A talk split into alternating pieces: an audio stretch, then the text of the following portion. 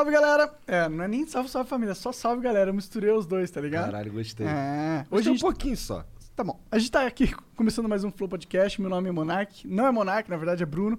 É, Vai, tá corrigindo aí.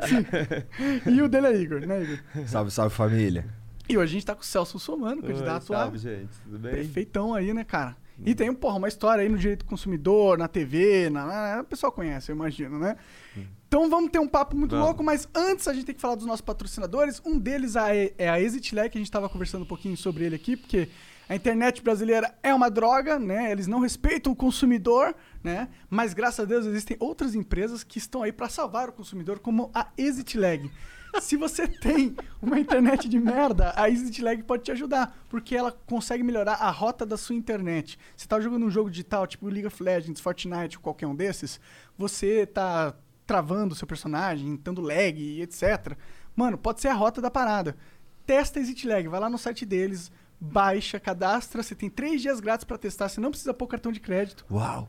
Se funcionar, mano, aí lá, voa lá. Melhorou sua internet de bosta com um clique, que é ExitLag. Aí você coloca o seu cartão, você assina a mensalidade e vai jogar todo dia feliz, sem poder pôr desculpa no lag, né, O gente? que que significa... Então o Ce- o Celcinho já vai. O Celcinho. É... Vai O que que comprar. tu sabe o que que o Celcinho joga lá? Ah, eu não sei, mas ele daqui a pouco tá chegando Tá, aí, ele vai contar tudo que ele joga, ele porque que ele, ele joga o tempo todo lá. Não sai, é viciadão, Mas aí né, não? vira e volta, tá lá ele mexendo na internet, ligando pra, pra operadora, pra operadora. Não vou fazer publicidade da operadora porque ela cai toda hora. então. mas aí, existe lag. Boa, e- exato, então vai lá. É, a O gente Celcinho fala inglês? Falo. Ah, então Ah, ele não vai precisar do dar... nosso próximo patrocinador, que é whatsapponline.com.br barra flow. Importante você colocar o barra flow quando for acessar, para quando você comprar o curso, hum, parte da grana vir pra gente. Né? Senão o pessoal vai continuar o programa aqui, gente. É, cara, pelo amor de Deus. patro... é, as pessoas não entendem isso, a gente tem que explicar, né? Eu vivo de patrocínio, né? Se não tem patrocinador, não tem programa. Se não tem patrocinador, não tem aqui o Flow. Pois Exato. é, já pensou, cara, um mundo sem o Flow? Seria, triste. muito Pô, triste, onde você ia cara. ver os, os candidatos a prefeito conversando com Na dois TV malucos? que não é, né, cara? Não ia ter. Não ia ter mesmo. Não ia ter. Pensa que essa estrutura aqui custa barato? Não, muito, tá, tá caro. não, na verdade. Ei, Igor, custa caro. Está super caro, na Custa verdade. caro. Custa caro e, e vai começar a ficar mais caro ainda que a gente tá mudando pra uma outra casa, vai produzir outros programas também. Então, pra você patrocinar a gente, vai lá na whatsapponline.com.br barra flow e compre um curso de inglês, porque inglês é muito importante, ele é um diferencial incrível no mercado E, e de como é que você vai jogar se não souber inglês? Não é não? Né? Pô, o Celso tá falando tudo aí, cara. Se não souber inglês.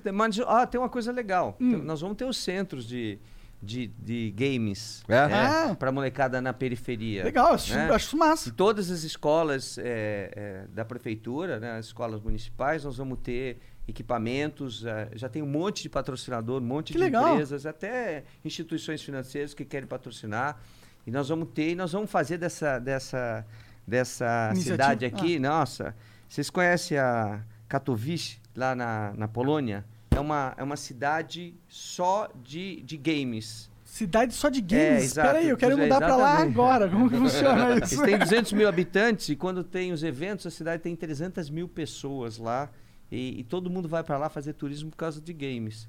Né, vamos fazer São Paulo com essa estrutura toda, vamos fazer o- a cidade dos games aqui, Pô, né? da hora, mano. Eu gosto disso, porque, bom, eu sou gamer, né? Então eu sou suspeito pra falar. E eu acho que o, ga o games, ele tem, um, ele tem um papel muito importante no desenvolvimento da criança. Eu acho que a- Exatamente. Eu acho que a, Aí- criança beneficia muito Então, de as jogar pessoas não sabem outros, disso, inclusive. mas tem, tem é, estudos da Organização Mundial de Saúde que mostram que uma criança que joga, ela é muito mais pers- perspicaz, ela é mais rápida, ela tem uma agilidade maior, ela aprende inglês por conta do jogo. Aham. Verdade, eu entendeu? aprendi inglês através dos jogos Então, é, é, tem uma série de diferenciais importantes, por isso a gente quer que as escolas, né, no- nos finais de semana, estejam abertos para a garotada com professor de game.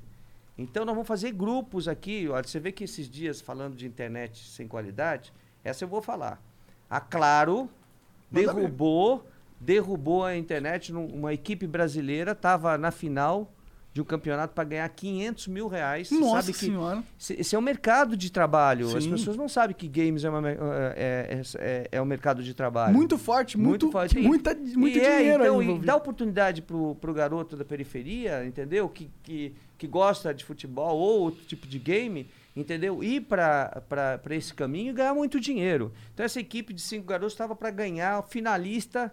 O que aconteceu? Cortaram a internet. Não, caiu a internet, a Claro derrubou. Caralho. Eles perderam por conta disso. E, e agora, se eles. se- É que eu não tenho contato, eu já pedi contato com eles. Se eles quiserem, eu vou fazer um processo. Pô, meio ajudar milhãozinho ali, é claro, podia dar, né? Só de saca, né? É, não.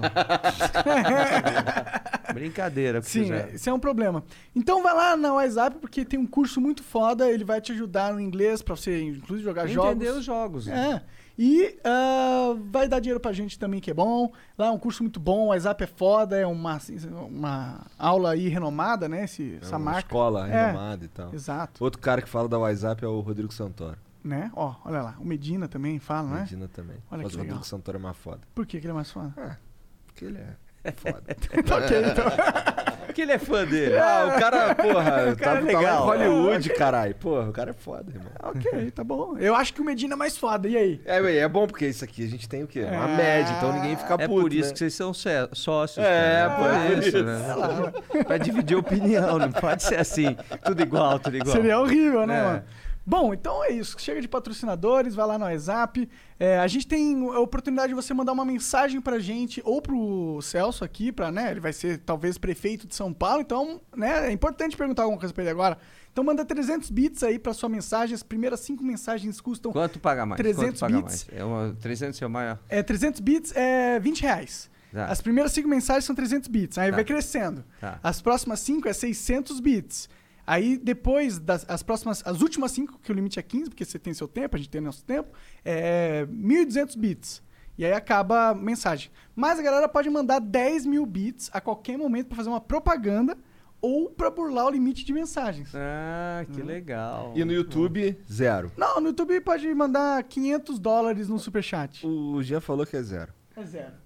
Não, Então, pode cara. ser 500 dólares, vai, 500 dólares a gente É que é pra tu não mandar Não no YouTube, É, essa é a vai pira. na Twitch não- que é mais Não, fácil a gente dão organizar. 500 só dólares isso. pra ninguém pagar. É, mas é, essa, é a, essa é a parada, é pra não pagar. É. Exatamente. Então é não isso. manda, não manda. A gente não consegue só desabilitar. Se a gente desabilita. O YouTube é todo travado, então a gente não consegue travar. Então não manda mensagem no YouTube que a gente não vai ler, beleza? Manda na Twitch. Exato. Até a gente arrumar um jeito de fazer funcionar o YouTube. Bom, e lembra que todas as. as Ah, mas aí quando Hã? tiver o speedômetro. Ah, Não, mas o lance é que assim, a- a- o, o- a mens- os caras mandam a mensagem lá, ela vem toda desorganizada, a gente não consegue botar um mínimo pra galera mandar. E aí, quando chega ali pra gente, a gente já, já tentou fazer. Ela- ele chega tudo esquisito, chega no- tu não consegue. Então filtrar. independe da velocidade. É, independe da velocidade. É o sistema do YouTube mesmo, que é meio bosta. Esse é outro que precisava de- ter uns advogados nele comendo o cu todo dia, o YouTube. Não, mas não É. dá, né? Os caras estão lá em, na Califórnia. Mas não importa, não importa. Hoje você tem legislação no mundo todo. É, legislação todo mundo. consumerista, não, e tem o que é prometido tem que ser cumprido, principalmente quando existe é, publicidade. Quando existe publicidade, indiretamente você está pagando, né? É. Por isso que existe solidariedade, né? Para quem não- sabe, é por isso que as emissoras de televisão, como exemplo, né? Elas quando anunciam alguma coisa e, e aquilo não é cumprido, elas acabam, se- acabam sendo responsabilizadas também, solidariamente, né? Porque existe uma contrapartida, né? Existe a publicidade. Agora é que que o que é prometido tem que ser cumprido, tem que ser cumprido. Então, se prometeu velocidade, vai ter que ter a velocidade. Por isso que eu estava contando para vocês que nós vamos ter o speedômetro. O que, que é o speedômetro? É um medidor de velocidade. Mas não, ah, mas Celso, já tem medidor de velocidade, a Anatel tem, etc. Tal. Não, mas não é um medidor que sai da operadora.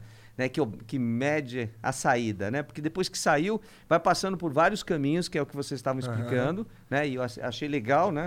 Peraí. São as rotas, as É. rotas. Este, este, este lag, né? Exit lag. Exit lag, exi com Z. EZ? Com Z ou com É, é com, é com X. É, é, Ex- exit. ex- exit. Exit. Aqui é em inglês. É. Quer ver? É, olha só, para você poder achar um caminho para a internet chegar na sua casa com qualidade. Ah, mas se se esse pessoal não entrar no, no- no- na, na- as pessoas vão poder entrar no é de graça, né? É, vai ser patrocinado. Então as pessoas vão entrar no speedômetro vão acessar e vão medir a internet que está chegando em casa. Aí vão falar com a operadora. A operadora não cumpriu, não resolveu o problema, tem problema nenhum. O PROCON vai lá e multa. As multas vão de 200 UFIR a 3 milhões de UFIR. 3 milhões de UFIR dá uns 10 milhões de reais, dependendo do faturamento da empresa. Como essas empresas são, têm um faturamento muito grande, é sempre o topo da, da, da multa. Então é o seguinte, está te vendendo 50 megas, é 50 megas que tem que entregar. né? Aí você tem que comprar 150 para receber 50. Não está certo um É. negócio desse. O que, que é uma, um- uma UFIR? É uma unidade fiscal? De que... É, é unidade, é, unidade fiscal. Vê para mim, gente. Mas ela, mas ela, ela, ela, mede, custa ela, ela tem exatamente, é, é, e ela varia muito. Então, É? pode saber quanto está valendo agora. Mas é, é, como é que é? De referência. Unidade De fiscal de que é. referência. E quanto vale uma o FIR agora? Aí a UFIR, com você com a UFIR, é, aí você muda, é, mede o tamanho da multa que você vai aplicar. Entendi. Todas as multas são, são Não, baseadas não, não. FIR? Do Código de Defesa do Consumidor são. Entendi. né, do Código de Defesa do Consumidor é, é uma referência, né? Porque quando você criou, quando a gente criou o Código de Defesa do Consumidor lá em 1990, a gente tinha um problema ainda de muita inflação, né? Aham. Então a moeda não tem essa estabilidade toda, não tinha. Hoje já é uma moeda bem mais estável. Ah, aí a gente criava um- um- uma referência, né? É, e para que as pessoas pudessem, a multa pudesse sempre acompanhar a desvalorização da moeda, né? Entendi, entendi. Viu quanto é aí uma UFI? É. Tá, três... Não, três... mas é três, é, três, é três reais, é isso? Três É. reais. Três Tá, reais. Três entendi. reais ponto alguma coisa. Entendi. É isso. Nossa, então dá pra doer pra caraca essas multas aí. Pois né? é, por que, que a multa do Código de Defesa do Consumidor é pesada? É, é exatamente para você respeitar o cidadão, né? Porque consumo é tudo que nos envolve 24 horas por dia.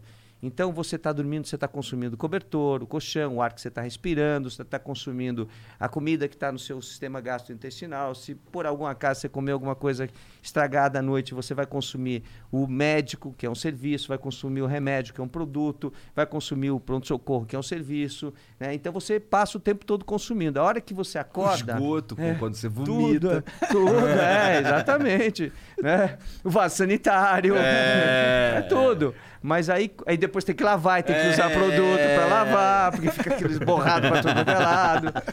Mas aí quando você acorda, você, você olha pro espelho, você está consumindo espelho. Você pega o, como é que se diz, o pente, você consome o pente, né? Só o pente tá faltando aí. um É, o pouco, meu, né? o, meu não, o meu eu não consumo tanto ele.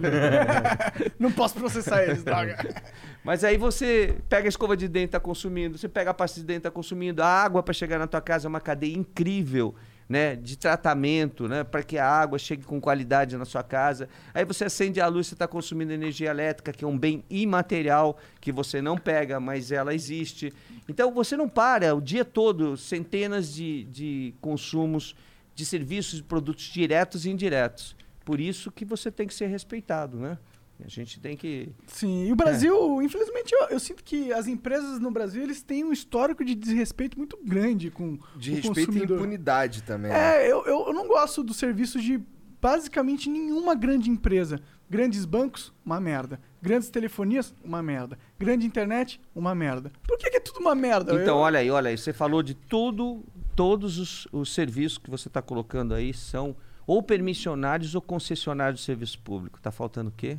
Fiscalização. Fiscalização. Porque, olha, para você ter uma, um, banco, você tem que ter uma concessão. Quem dá a concessão é o governo. Uhum. Então, o governo tem obrigação de fiscalizar através do Banco Central, que é, é, o órgão regulador dos bancos. Se não fiscaliza, é porque o governo não está sendo é, atuante, tá Entendi. certo? É, se você está falando de é, telefonia, é uma concessão, né? Então, quem tem que fiscalizar? A Agência Nacional de Telecomunicações, a Anatel. Se não fiscaliza, está errando. Só que você tem outros mecanismos para fiscalizar, que são os PROCONs. Você tem os PROCONs municipais, estaduais e o, o Departamento Nacional de Proteção e Defesa do Consumidor. Então, se as agências né, de água, energia elétrica, telefonia, enfim, tem agências de, de energia elétrica, não funcionam, o PROCON pode ir lá e autuar. Como a multa mais pesada é do PROCON, falta vontade política de fazer. Você vê que nós, na, na- né, quando, quando começou a pandemia, eu comecei a sair com o PROCON né, da capital E fomos para a rua fiscalizar o preço do arroz, do feijão, do gás, que chegou a 120 reais o, o, o botijão de gás. Nós trouxemos para 70 de volta, porque tem os espertinhos de plantão numa, numa pandemia, no estado de, de calamidade, que começa a se aproveitar da população. Então nós fizemos a- a- o que tinha que ser feito. E todo mundo ficou assustado e tirou o pé do acelerador, porque tinha gente que ah, aumentou a, a lucratividade de 30% para 70%, 80%, 100% em cima do produto, para aproveitar o momento. Porque as pessoas estavam inseguras, elas Exato. queriam comprar mais. Exatamente, Mornato. É, na, na época do que teve aquele lance de faltar gasolina, eu tava morando em Curitiba lá, teve um cara que foi preso porque ele pegou o, o- o preço do- da gasolina dele e aumentou pra caraca. e foi Pois é, então, isso é pra- prática abusiva. Mas foi só eu sair do ar. Você sabe que quem é candidato tem que se afastar da televisão, né?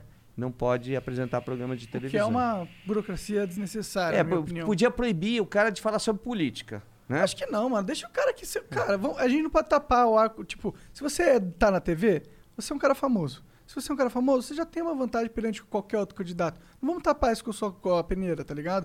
Deixa você usar a sua, sua vantagem, porra. Não é assim que eles pensam. Mas e você é, sabe como é que é. assim, No né? Congresso, quando faz a lei, a maioria vence. Mas Sim. enfim. Bom, Aí o único profissional que tem que se afastar né, da televisão, do rádio, da, da, da- da- da imprensa escrita é o, é o jornalista. Então você, eu me afastei. Foi só eu me afastar, aí subiu os preços de novo. Quer dizer, pô, é uma brincadeira, cara. As pessoas têm que ter noção de que quem está na periferia, para pagar vi- de 25 a 30 reais um, um- um saco de 5 quilos de arroz e comer 500 gramas na hora do almoço e 500 gramas no jantar, vai, vai, vai pagar 300 reais só de arroz. Acha que uma pessoa que ganha um salário mínimo consegue um negócio desse? não, Isso é uma maldade com as pessoas. É uma maldade. né? Mas nós vamos. Terminou a eleição, nós vamos voltar, vamos para cima. Não tem, não tem conversa, não. Vamos baixar o preço de novo. Mas, Mas será e se que... tu se tornar prefeito? Aí tu, como é que tu vai voltar? Não, dá. Não, não, vamos voltar. E tem muita gente até perguntando, Celso, mas se você virar prefeito, você vai acabar com a patrulha do consumidor? Não, não vou acabar, não. Pelo contrário, a patrulha do consumidor vai continuar existindo. Para sempre. Enquanto eu tiver é, ar para respirar, eu vou fazer a patrulha do consumidor. Não tem essa discussão. Eu estou deputado, né? Estou deputado e continuo fazendo a patrulha do consumidor. Não vou largar, não. Isso é uma bandeira, é importante falar, Igor. É uma bandeira que começou na minha vida porque eu perdi minha primeira mulher por negligência médica no hospital. Por isso É, que eu, eu fico vi esse revoltado. vídeo e é, e A é, é um e vídeo é difícil de ver, inclusive. né? Incrivelmente chocante, pra ser sincero. A gente... E você sabe por que, que eu gravei um vídeo? Porque eu fazia televisão, tinha um programa de variedades, que era o Circuito Night and Day, ou Night, Night, Night and Day, depende do inglês se é americano, inglês, inglês. Mas, é, e aí, eu, eu, eu tinha uma câmera dentro do carro. E quando eu vi que não tinha atendimento no hospital, porque era final de um campeonato, mu- eh, campeonato mundial de vôlei, e o Brasil era finalista, né? E aí... Cara, os- por isso, é por isso que não tinha médico? é. Todo mundo saiu para assistir o jogo. E deixaram lá uma, uma médica equatoriana e uma boliviana que estavam no Brasil só para fazer um curso, não podiam estar exercendo a medicina. É, a, a- a minha mulher chegou é, chocada com um quadro infeccioso gravíssimo, né? Precisava só de uma coisa, antibióticos. Só que elas não tinham experiência. Uma formação mal feita fora do Brasil. E elas, não, vamos fazer o seguinte, era um sábado, vamos internar ela no, no, no, no- na- no quarto, né? Vamos interná-la e para ver como é que vai, é, como é que vai o quadro vai evoluir.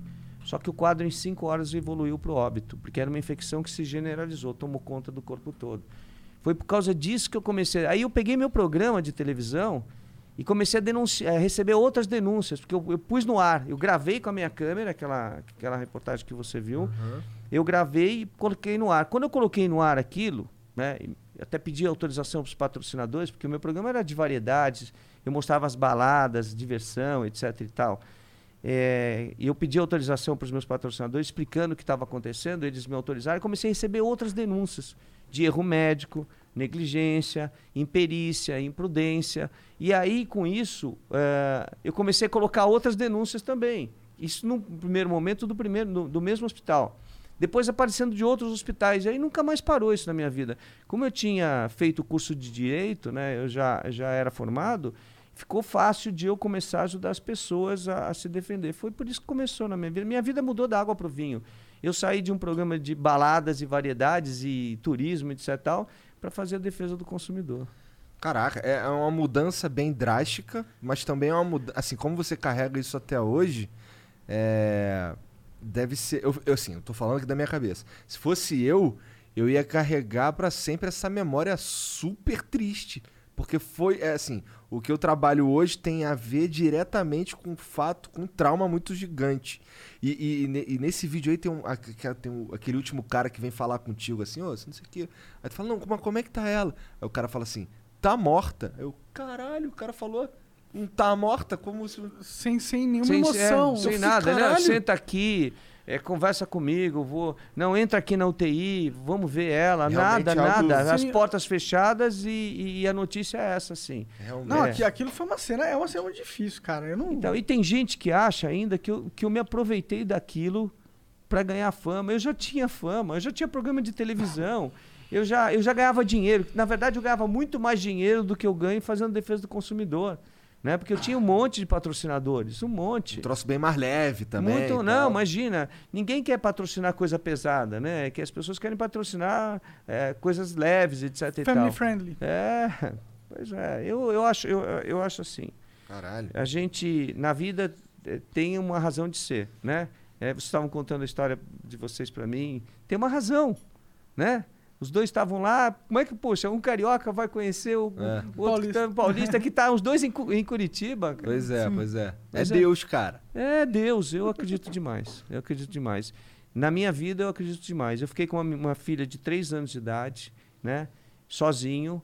E tive que, que me virar para criá-la. Graças a Deus, eu tive a ajuda da bisavó dela por parte de mãe, que me ajudou a- na, na criação dela. Mas eu- ela, até os 14 anos de idade, quando eu casei de novo. Aí eu casei com a Lovane, que me deu os dois, dois filhos maravilhosos, Celcinho, que está chegando aí, e a Caterine, que tem 8 anos de idade. E aí eu fui, a Luara já tinha 14 anos quando eu me casei de novo. Hoje eu tenho dois netinhos com, da, da, da Luara. é, Tu tem quantos Bernardo- anos, cara? eu tenho 64. Caralho, tá Caralho, inteirão, tá mané. bem pra caralho, mano. Caralho, cacete. velho. Nem parece. Me fala o mano. segredo depois. É muito botox? Não, Não, não, eu te digo qual que é o segredo. É Agora, primeiro, exercício é, todos os dias, fazer esporte. Eu sou um ciclista, adoro, adoro pedalar. Né? Eu pedalo por tudo quanto é lugar. Aonde eu vou tem bicicleta, então eu, eu tô lá em Brasília, tem bicicleta. Eu vou para o Rio Grande do Sul, para casa da, da, da, da família da, da minha esposa, da minha família, por parte de esposa lá. Eu tenho bicicleta. É, eu, eu sou, eu tô no, no Mercosul. Eu sou parlamentar do Mercosul. Nesse, eu sou vice-presidente representando o Brasil, porque são quatro vice-presidentes que revezam e assumem a presidência do, do parlamento do Mercosul. Eu sou vice-presidente pelo, pelo Brasil. Como é que funciona isso aí? Então, lá no Mercosul, o Mercosul é um bloco, tá? É um bloco eh, de quatro países, né? Tem outros países que não, não estão inseridos diretamente, né? Estão indiretamente na, na tentativa de entrar no bloco. E o bloco foi criado para que a economia eh, nossa fosse forte, né? Porque no mundo globalizado a gente precisa juntar os países. Você vê que o, os Estados Unidos se juntou com o México e com o Canadá e fez eh, eh, a NAFTA, né? O bloco.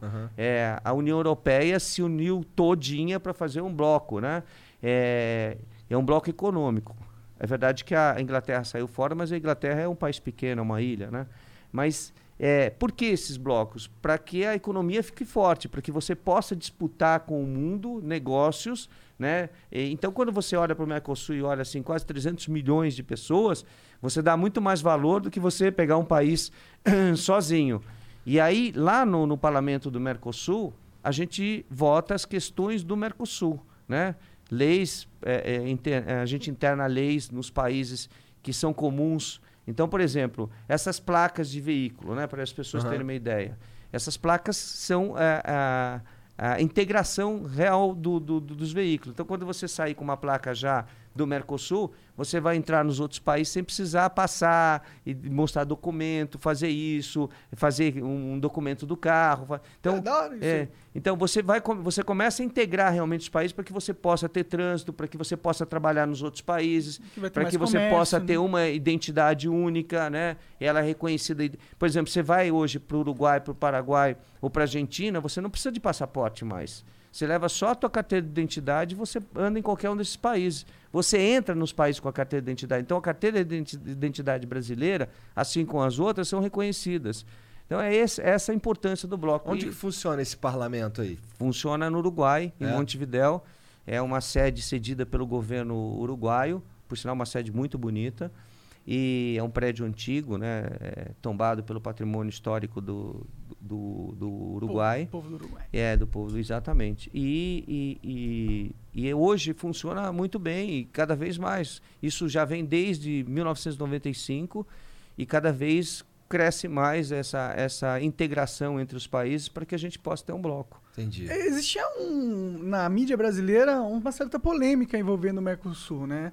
Principalmente eu acho que o Bolsonaro ele é um cara meio que questiona esse bloco muito, porque não sei, ele, ele eu acho que ele questiona o que, qual, aquele, ao que ele serve, a quem ele serve. Então, ele questionava. Hoje Ah. em dia, ele, tá, ele entende muito bem o que é o, o, o Mercosul, Mercosul. Ele, ele apoia o Mercosul. ele sabe estava da- errado, então, na, na, Na, verdade, na primeira, eu, na não primeira- diria que, eu não diria que ele estava errado. Eu diria que Ou ele fez alguma mudança para Não, eu diria que as pessoas conhecem pouco do Mercosul. Entendi, Entendeu? entendi. E as pessoas precisam conhecer mais do que da importância. Por, por exemplo, quando a gente exporta ou importa, se a gente tem um bloco, a gente consegue preços melhores. A gente consegue negociações melhores com, com os outros países. Sim, sim. Né? Isso é importante para que o produto chegue no Brasil barato, né? para que a gente possa exportar bastante, porque no mundo globalizado, se você não tem eh, uma exportação pesada, e o Brasil tem uma exportação pesada para o mundo, você, eh, eh, você vai ficando para trás em relação aos outros países. Então, hoje o Brasil consegue grandes negócios de exportação porque o pessoal olha para o Mercosul, né? Ou não olha só para o Brasil como Será? um único país. Nossa, você não faz ideia. No, É, é olha, eu, penso que o existe Brasil um é tão maior que os outros países, tá É, é precisa verdade. mesmo É verdade. E é, e é líder em convencer ao, ao É. preço, tá ligado? Não, é, é e é líder em contexto. Mas acontece que quando você quer exportar para o Brasil, você tem aí 200 milhões de pessoas. Sim. Mas quando você tem quase 400 milhões, você vê de outra forma. Faz sentido. O mercado é muito maior de, de, de, e da, Muito da, leverage, da, é, alavanca da de importação, ou seja, da mesmo. exportação dos, dos outros países para cá. Exatamente. Então você precisa, você precisa, quanto mais for, quanto maior for o bloco, mais interesse econômico existe dos outros, pra, dos outros países para exportar, porque é maior quantidade de pessoas que estão consumindo. E, e qual que é o, em que sentido esse bloco está avançando? Eh, Você gostaria de avançar? Não sei, isso não tem muito a ver com o prefeito, na verdade, mas... O que, que você acha da, da direção do Mercosul? Porque, por exemplo, lá na Europa, os caras... A Inglaterra pulou fora do bloco europeu, né? É, pulou porque é uma discussão de, da moeda, é, da points, que é a moeda é, é, ingle- inglesa, né? É, em relação à economia do euro. Então eles acham que eles podem ter uma moeda um pouco mais forte, mas eles pularam e não pularam, né? Pularam para algumas coisas, para outras eles querem ficar. Então, e aí você tem e é bem dividido, né? Os que acham que deve ficar e os que acham que não deve ficar. Mas se, por exemplo, você chegar hoje em Londres, ainda você vai encontrar é, é, o preço em euro e o preço em, em- points, né? Quer dizer, Entendi. então eles estão e não estão. A burocracia pulou. É, Mas a é, sociedade continua É, então, funcionando meio... grande parte da sociedade quer a, a, a- como é que se diz, a União Integração. Europeia, a integração, Hum. né? Sabe das dificuldades que vai ter, porque mais uma vez, né? Qual interesse eu tenho só na Inglaterra? É um país pequenininho. Então eu tenho pouco interesse de exportar só para a Inglaterra. Sim, sim. Eu tenho interesse de exportar, né? O Brasil tem ferro, tem aço, quer exportar para o bloco, né? Uhum. Para a Inglaterra é, é pouca coisa.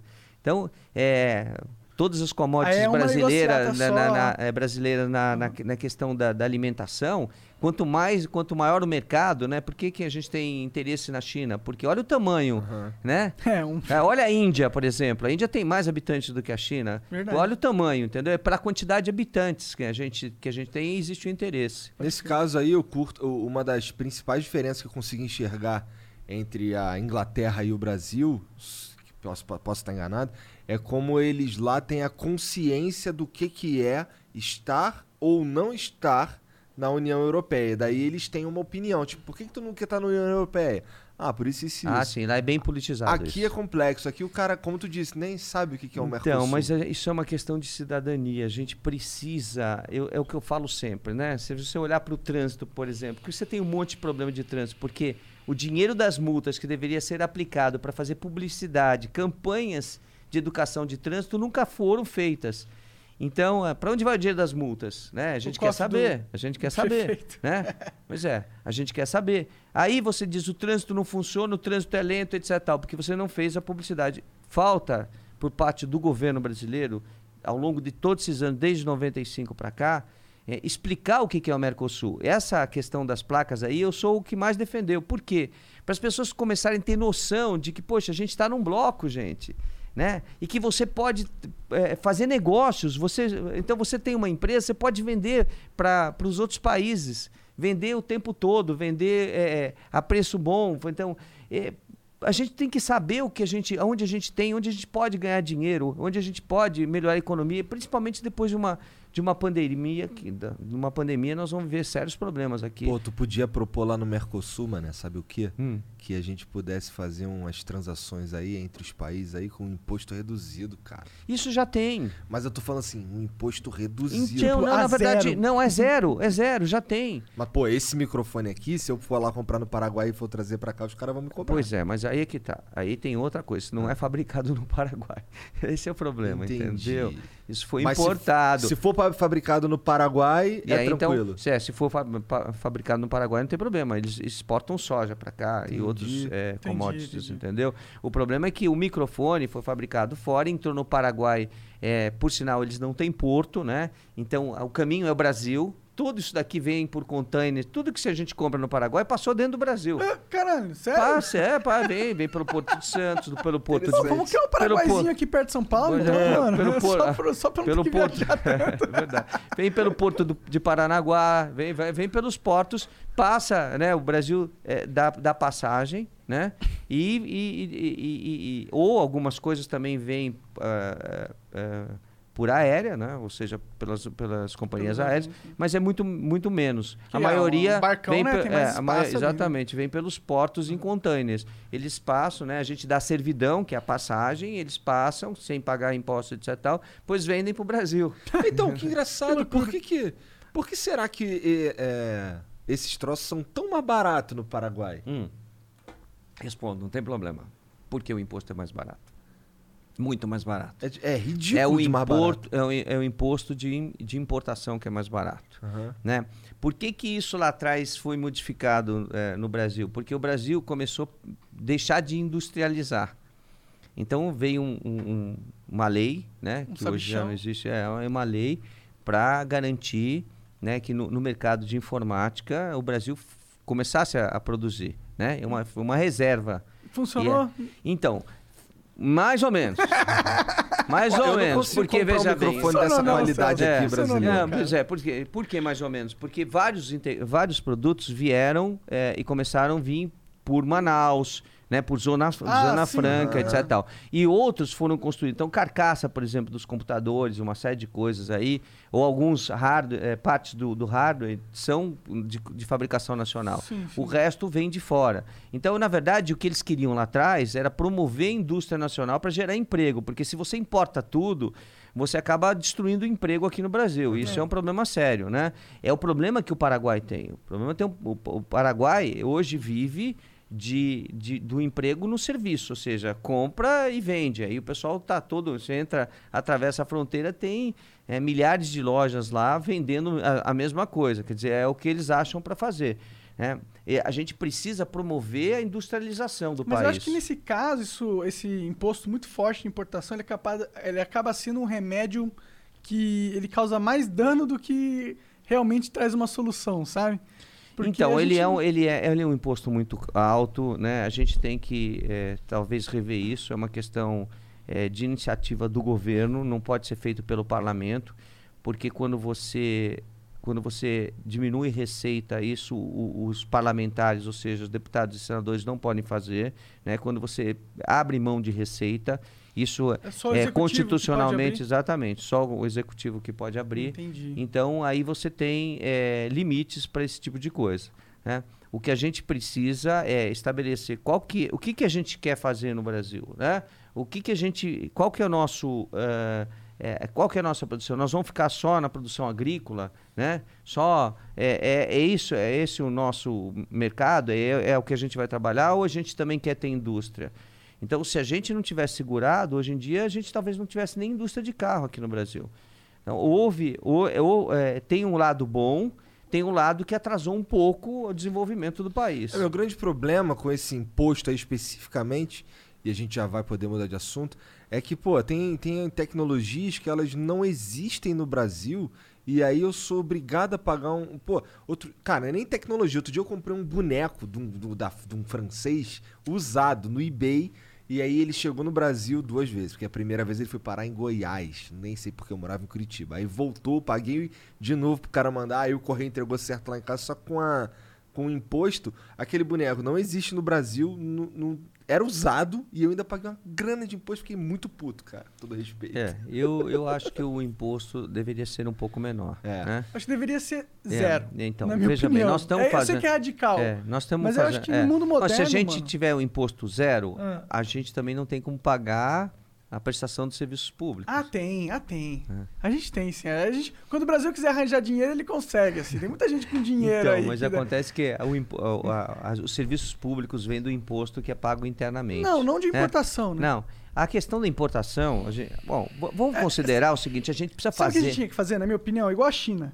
Se a gente pega taxa zero de importação, pega a tecnologia, copia na cara dura, reproduz aqui nas nossas indústrias, pau no cu dos americanos, começa a vender, começa a competir, crescer que nem o caralho. Foda-se, mano. A gente tem que copiar tudo igual a China fez. Na minha opinião. A China encontra no Brasil, a Chi- a China encontra no Brasil comida, né? É. Eles têm tecnologia, de fato é. Mas o que, que eles fizeram? Não foi bem assim. O que eles fizeram foi, eles fizeram acordos com as grandes, eh, os grandes fabricantes, né? E depois que passa um tempo, cai em domínio público, tá? Então eles podem fabricar. Então você pega, por exemplo, o carro Lifan, que é um carro chinês, Aham. né? Andou por aqui, depois saiu, voltou de novo, etc. Um carro chinês. É, a tecnologia de motor da Lifan é da Toyota. Mas é o, ca... é o é o motor da Toyota que já foi há, há, há 20 anos atrás, entendeu? Mas é a tecnologia. Aham. Porque aí eles, eles aproveitam. E aí eles pegam essa tecnologia e desenvolvem essa tecnologia. O que, que eles vêm fazendo ao longo dos anos é exatamente isso. Eles estão se aproveitando, né? Como eles têm muita gente, a mão de obra lá é muito barata, eles estão é, Mas será se que não há especializando. respeito a patentes lá? Então, você sabe que, que, que não, né? Sabe não? que algumas coisas sim, Ah, outras não. Não, respeito ah, à patente. ah, sim, Ah, tá. sim, Se, sim. é, Ah, essa sim. foi a, pe- respeito. Não, eu falei desrespeito, mas ah, ok. ah, sim. É, Sim, sim, foi a mesma coisa que existe, você tá é, falando, é, isso. existe um desrespeito a, a determinadas patentes, sem dúvida nenhuma. É, Isso não foi bom? é, A- Existe uma discussão é, se propriedade intelectual existe. Pois é. Se ela é respeitada, digamos assim. Ela, ela existe, a lei existe, mas. ah, a lei é, existe, é. mas será que é, um- é um É. conceito válido? Será que ele não impede o desenvolvimento humano muito fortemente? Então, a gente precisa, a gente, para isso, a gente precisa de acordos internacionais que tenham segurança jurídica, né? Essa é uma esfera que a gente ficar falando aqui horas e horas, mas é, o que eu posso dizer é o seguinte: a gente, o Brasil respeita as patentes, o Brasil respeita Sim, sim. E, e o Brasil só quebrou patente é, com os remédios genéricos porque o preço dos remédios é muito grande. Não dá para você aceitar determinadas coisas. Tem, tem, é, tem medicamentos para o câncer, né? por exemplo, câncer de esôfago, de laringe, que uma, uma ampola uma ampola custa 80 mil reais. Porra! Entendeu? Então, uma pessoa que tem que tomar três ampolas para poder curar um câncer, está pagando um absurdo. Existe um genérico É. desse? Não. Não, desse, desse não existe. Nossa. É, Mas a, quando, quando a gente quebrou as patentes, né, depois de muitos anos, foi para garantir que a população tivesse é, preços mais justos em relação ao remédio. Agora, a gente tem que, muito que fazer ainda em relação Sim. a isso, viu? É, eu não sei, do, por mais que a gente vai conversando nesse assunto, me parece que realmente esse negócio de patente, por mais que parece ser legal a gente proteger por o trabalho intelectual que todo mundo teve, mas se tá custando vida, mano, não sei se a gente tem que proteger esse Pois trabalho é, intelectual é. mesmo. Pois Às é. vezes tem que pensar. A China não teria sido Tem- tão desenvolvido se ela tem- tivesse respeitado É. as patentes americanas. Ela não teria desenvolvido tanto. E o tanto de gente que saiu da merda, saiu da pobreza, saiu da miséria e agora estão aí criando novas coisas para a humanidade. Será que a gente tem que Então. respeitar essas paradas? Então, Eu olha, por exemplo, olha, tem uma doença que é a AME, né? Que essas, a, a criança adquire com né, meses, né? E, e, e aí a, a vida dela chega a dois anos e pouco de idade, né? É, a, o nome, a AME é, é... Pega aí pra mim, por favor. Hã? a, atra- atrofia Da medula da, espinhal. da medula espinhal, né? Chama-se AME. Sabe quanto custa o medicamento? Quanto tá esse novo que a gente viu essa semana, que a gente vive brigando por isso? 12 milhões. Porra! 12. 12, 12 milhões de reais. O que, que tem nesse remédio? Pois Titânio é. misturado com diamante? Então, pois é. Não, é muito mais que isso, porque nem, nem diamante custa esse preço. O que tem nesse remédio é a esperança da vida para essas crianças. É a esperança que os pais têm. Aí fazem vaquinha, correm, entram na justiça, a gente Mas o que ajuda o tempo a empresa todo. cobrar esse preço, assim? Não tem. Não dá para entender. Tudo bem, vamos respeitar a, a pesquisa, a ciência, etc. Tal, mas não dá para explicar um preço desse tamanho. Do, quanto? dá pra 12 milhões? Caralho, realmente É, é, chocante. É um negócio É um absurdo. preço que você, na hora que você põe esse preço, você sabe, ah, só o rico vai poder se curar dessa merda. Só um Então, cara mas muito pessoas- rico. é. É, não, muito. Mas- é, mas Só nem- 0,1%. Exato, mas mesmo as pessoas muito ricas para pagar 12 milhões não é fácil, não. Com certeza. Porra, Entendeu? eu não Quem tem tenho do- 12 milhões, Não, mano. e eu Quem não tem sou 12 milhões na conta para ir lá e comprar? Né? Porra, tá de Né? E- sacanagem. E, e tem dois medicamentos. Eu quero dois desse aí. dá Tem um medicamento que é um pouco mais barato. Quanto custa o outro? Um pouco mais barato, 6 é um po- milhões. Não, é que não, não dá uma sobrevida grande, não. Hã? O pessoal meu, E nem cura, e nem cura a parada. Tem um não cura. Esse, esse outro agora, de 12 milhões, estão dizendo, mas a gente não sabe, que dá uma sobrevida maior. Nós temos crianças com 8 anos de idade, 9 anos de idade, com a, a AMI, né? É, mas são alguns casos. A maioria, com dois anos e pouco, etc., tal, acaba não conseguindo é, é, sobreviver. É muito triste que uma família saiba o que está acontecendo com o seu filho e não tenha como se defender comprando remédio. É muito triste. Porra. Então, é isso, as coisas a gente precisa rever, Ah, se eu fosse entendeu? o, o pai dessa criança, mano, ah, mano, não tenho 12 milhões, mas eu tenho uma shotgun, meu irmão. E eu tenho minhas pernas e eu tenho onde é o hospital, tá ligado? Então, sabe o que acontece? Eles entram na justiça, a justiça concede e obriga o poder público a pagar. Muitos casos nós temos conseguido ah, Aí eu, em eu, ações eu vi, eu vi. judiciais. eu- aí eu vi que ficou impedido porque tinha que pagar imposto. Porque. como- Ah, tem essa discussão também. É. Vai importar um produto para salvar a vida de alguém, aí paga imposto em cima do produto de, de importado. É tudo. tá- tá- tem coisas que tem que ser corrigidas. Muita coisa ainda tem que ser É, corrigida. muita viu? burocracia que a gente tem que mexer. Hã? O Bolsonaro É, tirou o o imposto. presidente Bolsonaro. É, foi, isso foi recente, não foi? O presidente Bolsonaro tirou, tirou Da, o imposto. do remédio específico ou de todos os remédios? De todos? Desses Ah, pra. AMI, pra AMI. Ah, da AMI. Ah, É, entendi. Bom, legal. É. Acho que. 195 mil cada dose da espinose. Nossa senhora. Que é esse que não, não, não, não, não, não promete a cura, Só mas só uma uma sobrevida. Tá maluco. Assustador. E como que tu conheceu o Bolsonaro, cara? Como é que foi essa Ah, parada? nós conhece- nos conhecemos em Brasília em 1995, Tempo quando eu cheguei, atrás. quando eu cheguei no, no Congresso Nacional e nós ficamos muitos anos no mesmo partido, ficamos amigos. Um, A gente sempre dividiu eh, pensamentos, ideias e uma série de outras coisas e essa amizade é uma amizade grande. Por isso ele me, me convidou para ser vice-líder do governo no Congresso Nacional e, e a amizade, assim, eu sou amigo quando eu sou amigo, eu sou amigo, entendeu? Eu não, eu não consigo virar as costas para os meus amigos. Acontece o que acontecer. E ele está assim muito chateado porque ele confiou em várias pessoas, né? E, e as pessoas eh, viraram as costas para ele, né? E se, ou se aproveitaram dele para se eleger, né? Que é o caso da Joyce, e depois virou as costas para ele. Isso daí é muito triste. É muito triste, né? Amigo é amigo. Se o amigo tá mal, você tem que estar com ele quando ele tá mal. Né? Se ele tá doente, você tem que estar com ele quando, ele tá doente. Se, se você é para ir para diversão ou para balada, você tem que estar com ele da mesma forma. Agora, não só para ser para as coisas boas, né? Mas será que.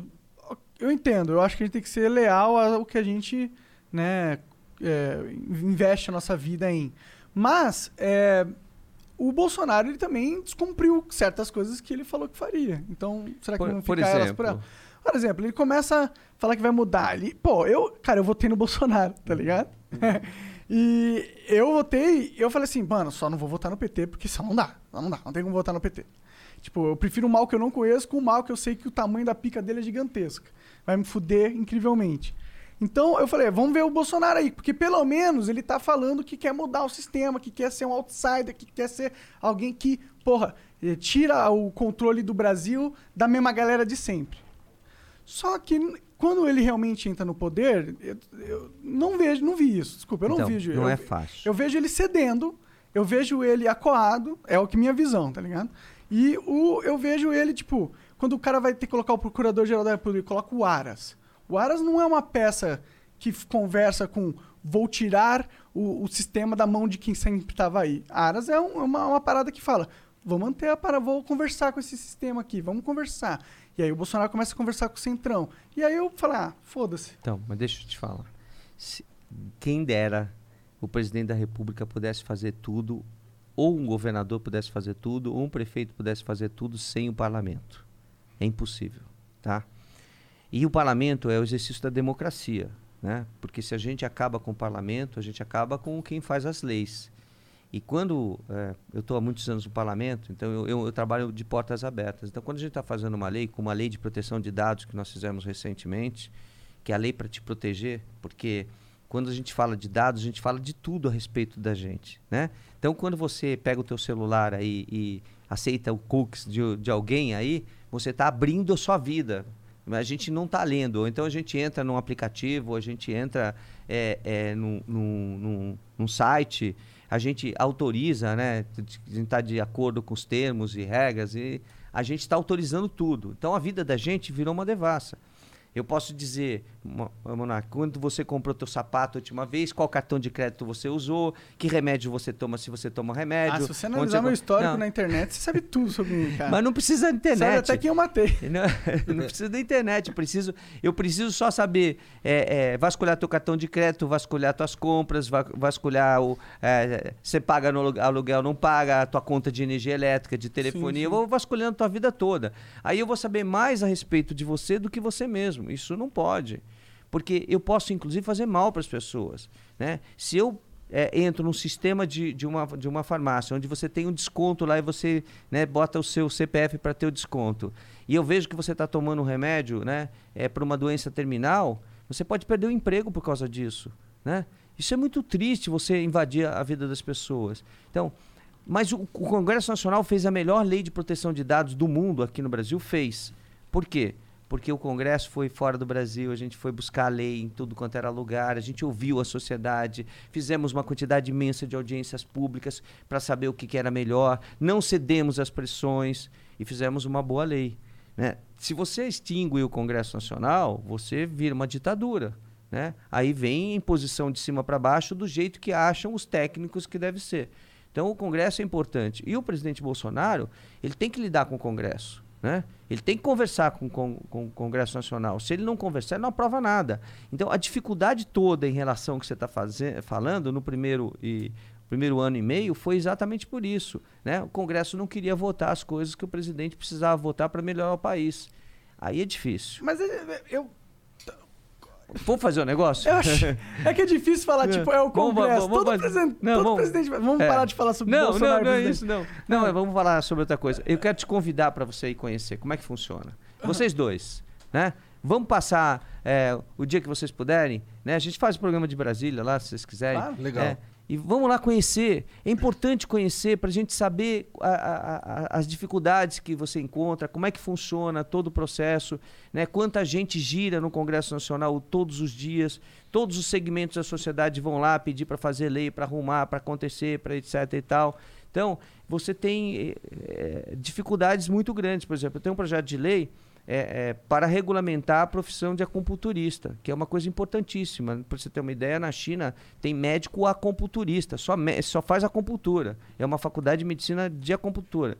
Eu não consigo, porque você tem a pressão de outros segmentos, como por exemplo é, é, do, Do Conselho Federal de Medicina, que querem que a acupuntura seja feita só pelo médico, que não pode ser feito pelo dentista, que não pode ser feito pelo enfermeiro, que não pode ser feito pelo fisioterapeuta. Só que é, os cursos de, de acupuntur- acupunturista são livres. Então a sociedade se movimenta, se movimenta. Então o meu projeto é de quando, Nani? Quando é que é? o- Você lembra de quando é o projeto? É 2009, se eu não me engano. Nossa, tem um tempão já. Pois é, olha a dificuldade para passar o negócio.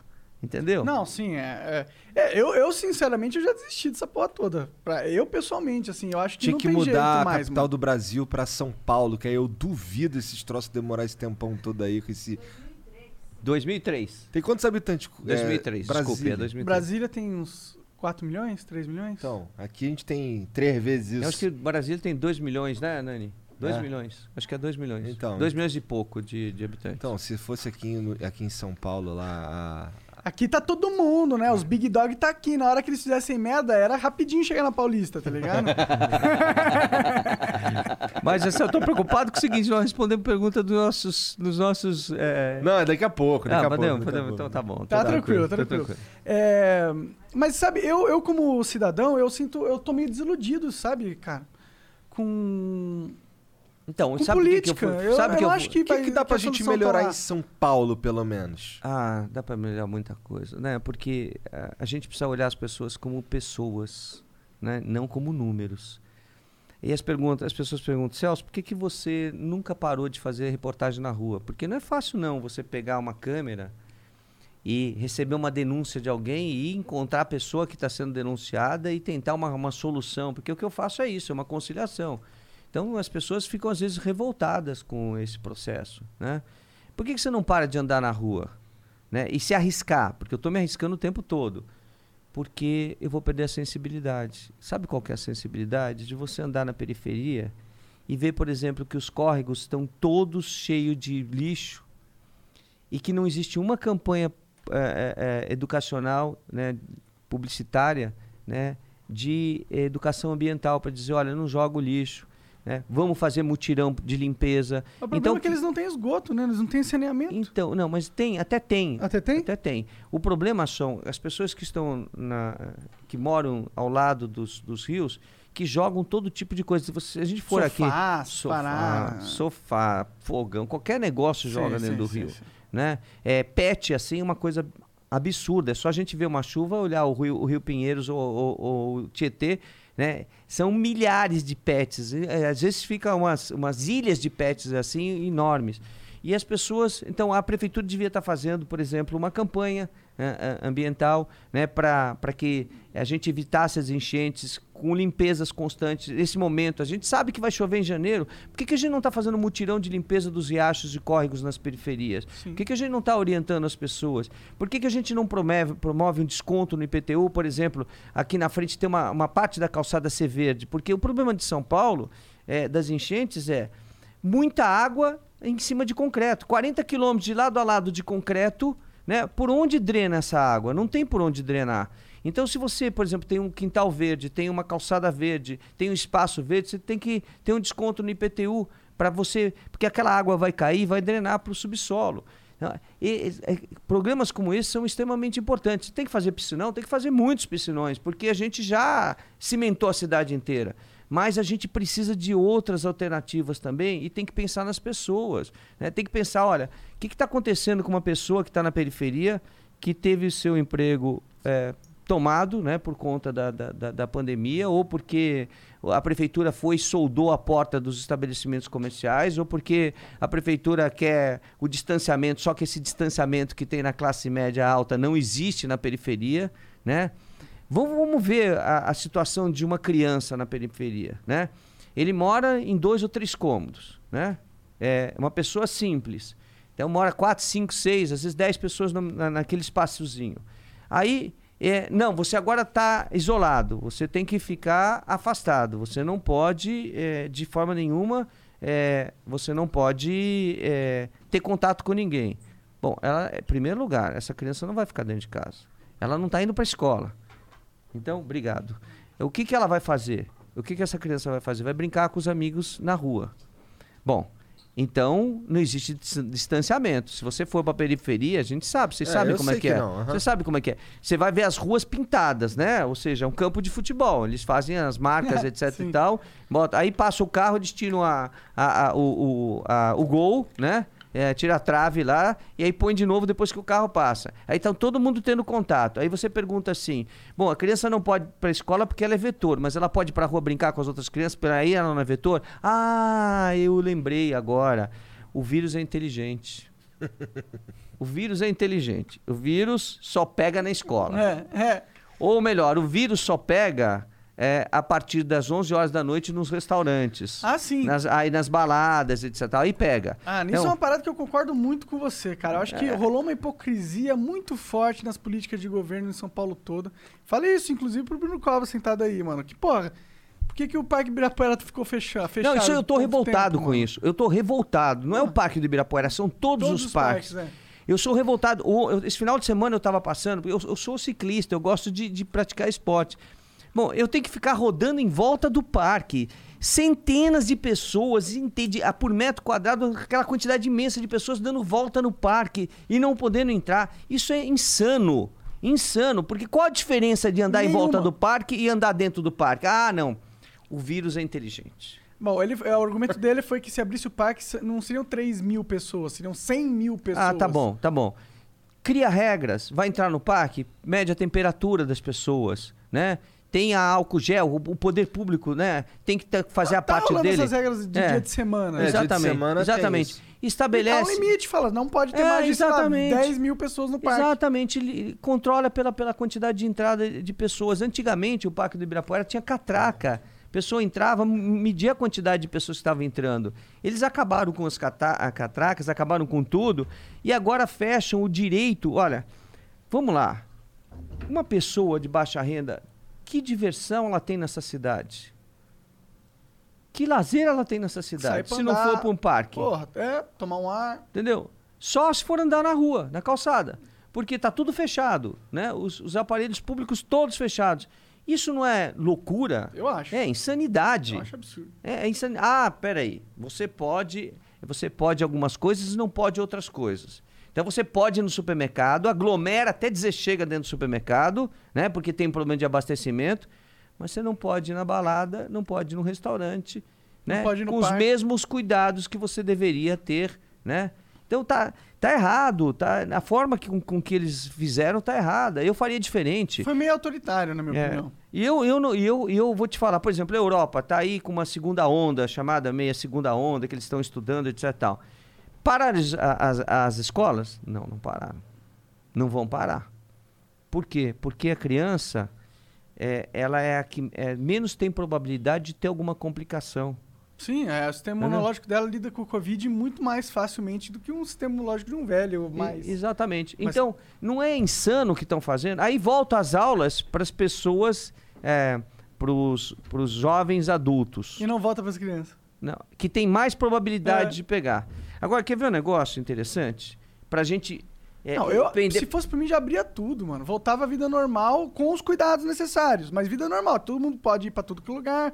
Tá, Mas usa álcool gel, usa cuidado, cara, ok, máscara, ok. tudo bem. Uma vida normal, não vamos deixar a vida, não pode deixar de acontecer. Não, o pior não é medo. só a vida, é a economia. Pô. Nós estamos Sim, mas quebrando é- a cidade, as pessoas desempregadas.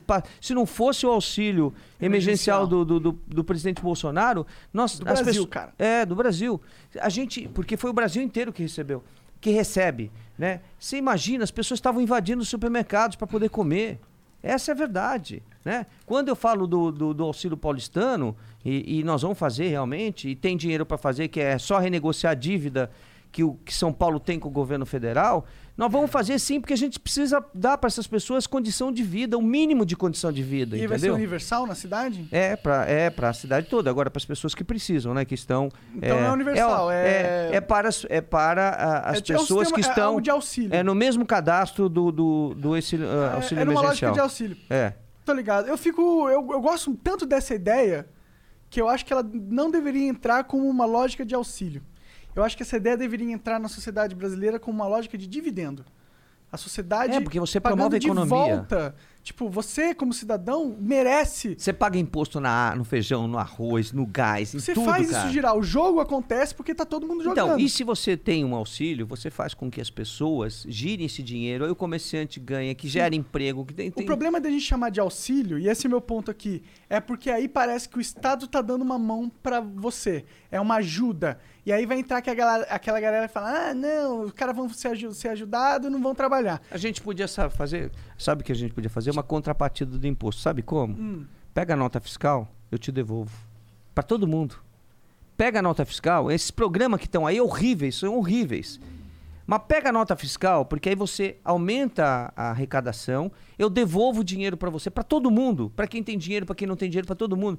Então aí é, é- é exatamente isso que você está falando, é a contrapartida que você dá pelo que o cidadão já está fazendo, entendeu? É, porque eu acho que a política pública é muito mais fácil de ser vendida é, se ela tiver um negócio de tipo, você merece essa parada, não é? Eu estou te dando porque eu, eu sou legal, eu tô te Não. ajudando. O Estado não é legal, ele não ajuda ninguém. Ele, se ele tá te dando dinheiro, é porque você merece dinheiro, entendeu? Eu acho que essa lógica é Então, melhor. é simples. Aí a gente pode a- adotar o princípio. Eu quero baixar os impostos na cidade de São Paulo. Mas por que, Celso, você quer baixar os impostos? Né? O ISS, que é a prestação de serviço. É porque todos os vizinhos nossos baixaram. Todas as cidades vizinhas. Aí São Paulo ficou com 5%, as outras são 2%. Sabe o que aconteceu com Vai as todo empresas? mundo para as outras. Já foi embora. É. Então, os call centers, 5, 6 mil posição. Pega o teu celular agora, Monark, e liga para a sua outra operadora. Vamos ver o sotaque? ou é lá do Rio Grande do Sul, ou é de Minas Gerais, ou é do Nordeste.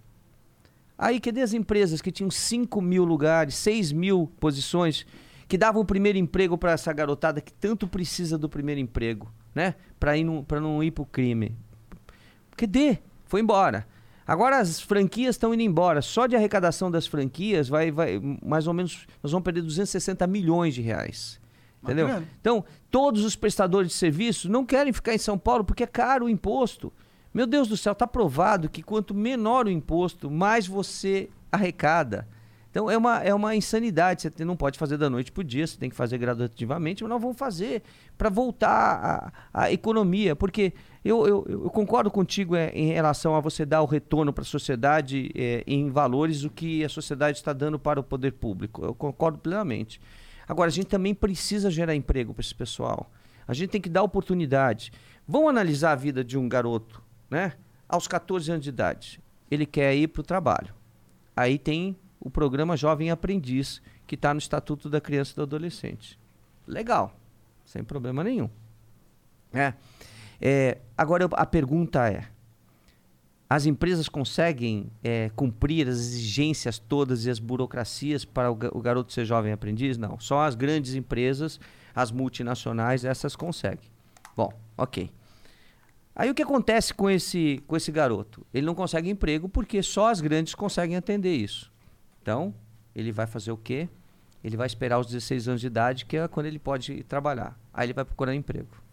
Aí o pessoal vira para ele e diz assim: Ó, é o seguinte, você vai pegar o serviço militar, pode pegar o serviço militar, né? E se você for enganjado, a empresa vai pagar os encargos sociais, ou seja, o INSS da pessoa durante o tempo que ela ficar lá. Se o garoto gostar de, de, de servir, ele pode ficar até sete anos. Então a empresa vai pagar sete Ô, anos, louco, sério? sete anos de encargos. Bom, Isso é um absurdo, né, cara? é, vai- Cara. vai- vai- aí, aí o que que você, aí o que que você tem? Ah, não, faz o seguinte. Então, você quando passar pelo serviço militar, você volta aqui que eu te dou o emprego. Aí o garoto fica na porta da casa dele, aquele negócio de não ter opção, às vezes a mãe é a única que trabalha, às vezes o pai abandonou a família, e ele tá lá, né? Só que ele tá ficando adulto. Ele quer sair com a, com a, com a garota, ele quer ir na, numa lanchonete, ele quer ir no cinema, coisas assim muito simples, que nem são coisas do outro mundo. Mas só que ele não tem essa oportunidade. Aí ele volta lá depois que ele passou pelo serviço militar. Aí o empresário diz pra ele, ó, senta aqui, não é maldade dos empresários, é porque eles querem gente competente para trabalhar na empresa. Senta aqui nesse computador, mostra a sua velocidade e a destreza sua no, no- no teclado, por isso que eu vou promover os games. Ah, isso ajuda bastante. Porque sou o, o garoto. É, claro, cara, você tá jogando, você tá rápido, né? Então, aí o que acontece? É, senta aqui nesse teclado, faz um texto em português. Mas que texto? Se a escola pública foi de péssima qualidade, né? E, e que, e que destreza no teclado se ele vai começar a procurar, como, como dizia antigamente, catar milho, né? Quando o pessoal fazia curso de datilografia, catar milho. Não tem. Aí você pega esse garoto e, e manda ele de volta para casa, porque você não deu a oportunidade do primeiro emprego, né? Ok. Só que ali no quarteirão dele ou qualquer outro lugar, tem um cara que que tem carro, que, que leva as meninas passear, que leva na lanchonete, etc, tal, que é o ídolo. E ele começa a achar que aquele é o ídolo mesmo. Mas o que, que esse cara está fazendo? Está no crime. Está no crime. E ele, o caminho dele é o mesmo. Porque aqui É a única oportunidade, é, é a aqui única eu te- referência é, exatamente, aqui eu oportunidade tenho real. uma oportunidade. Ah, mas essa oportunidade pode não durar nada. Você pode ser morto num assalto, pode. Mas vai morrer Sim. que nem um rei. É. Né? É isso. É isso, tá errado, né?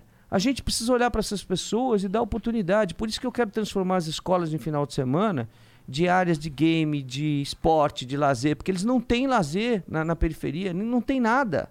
Ainda fecha os parques. Né? O cara vai sair, poxa, vou tomar ônibus, vou até um parque, né? Vou me divertir, vou passar o dia lá, vou tomar um sorvete, etc e tal. Não, não pode. Você não pode nada. Você- as escolas estão fechadas, você não pode entrar dentro das escolas. O que, que acontece com uma escola fechada no final de semana? É vandalizada. Né? Eles ficam tão revoltados com a falta de oportunidade, e não é maldade, vão, entram e quebram tudo. Aí quando chega na segunda-feira está tudo quebrado. Aí vai lá o poder público para arrumar. Né? Quando arruma? Né? Não é melhor dar essas escolas para os pais cuidarem? Não é melhor. Por que, que tem pancadão? Porque não tem opção.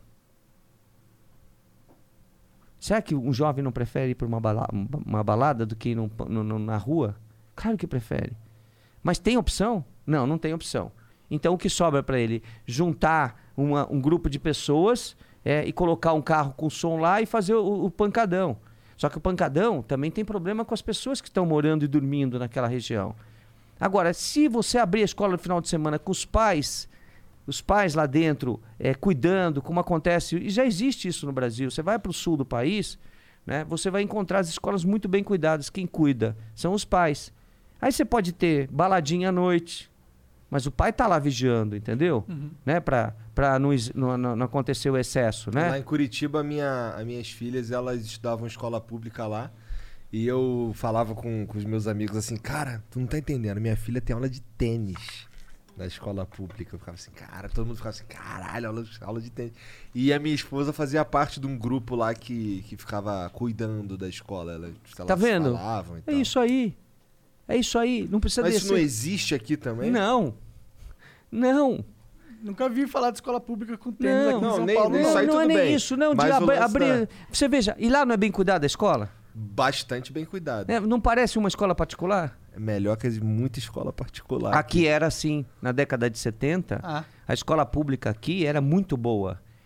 Inclusive, os professores ganhavam muito bem. Né? Foram destruindo a carreira dos professores, a, a, destruindo a escola pública. Antigamente, aqui na década de 70, dizia assim: olha, você vai estudar numa escola particular, você está pagando para passar, hein, meu? Né? Porque a escola pública. mas era um pouco assim mesmo, É. as minhas escolas. Mas a era o escola contrário. pública Eu era o passei, eu não sei contrário. como que eu passei Ah. nessas escolas. A escola pública era boa, então era difícil de você entrar na escola pública, tinha que estudar muito, muito, muito. Entrava na escola pública e você saía com um currículo maravilhoso. Né? O que está faltando para essas coisas voltarem? É vontade política de fazer, da gente fazer o melhor, porque se eu puder pegar um jovem da periferia e der a mesma condição para ele que um jovem da classe média alta, ele vai disputar as vagas de emprego. Só existem cotas porque não existe oportunidade. Eu diria, inclusive, que se o cara da periferia tiver a mesma oportunidade que o cara da classe média alta, ele, ele, vai, vai, com muito mais ele vai gana. arrasar esse cara É. da classe Por média quê? alta. Porque ele ele- precisa, é, mano. exatamente. Ele precisa. É, isso é maior. Ou é, ou é não, não ter o carro, não ter as gatinhas. Pois é, então ele precisa muito mais. Ele vai dar tudo de si para fazer o melhor. E isso que, é- que, que o poder. Por isso que eu quero ser prefeito. Porque eu, eu- eu vejo essas coisas, eu fico andando, eu fico, poxa vida, o que, que eu posso fazer mais do que eu já faço? Eu ajudo um monte de entidades, eu faço, eu tenho uma, uma organização não governamental né, que atende gratuitamente os consumidores, eu faço isso, faço aquilo, mas o que, que eu posso fazer mais? Com a caneta na mão, eu posso fazer. Com a caneta na mão, que é o executivo que tem, aí você pode promover po- políticas públicas de inclusão, de verdade, entendeu? Seu Não essas coisas que estão aí, que não acontecem, né? Por que, que você não pode ter música nas escolas? Poxa vida, a música tira a pessoa é, do, do- do- caminho errado. É.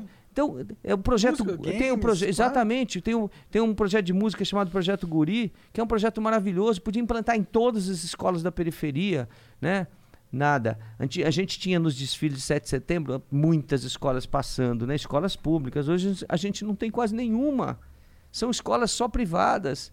Meu Deus do céu, só tem oportunidade quem tem dinheiro? Quem não tem que tem que ter essas oportunidades também. É isso que a gente precisa promover. Você ganhou como prefeito. Sentou lá na, na cadeira que tem a caneta mágica, caneta do poder. No seu coração, qual que é a primeira coisa que tu queria assinar, assim? Primeira, primeira coisa é eu vou correr para Brasília para renegociar a dívida para garantir o auxílio paulistano.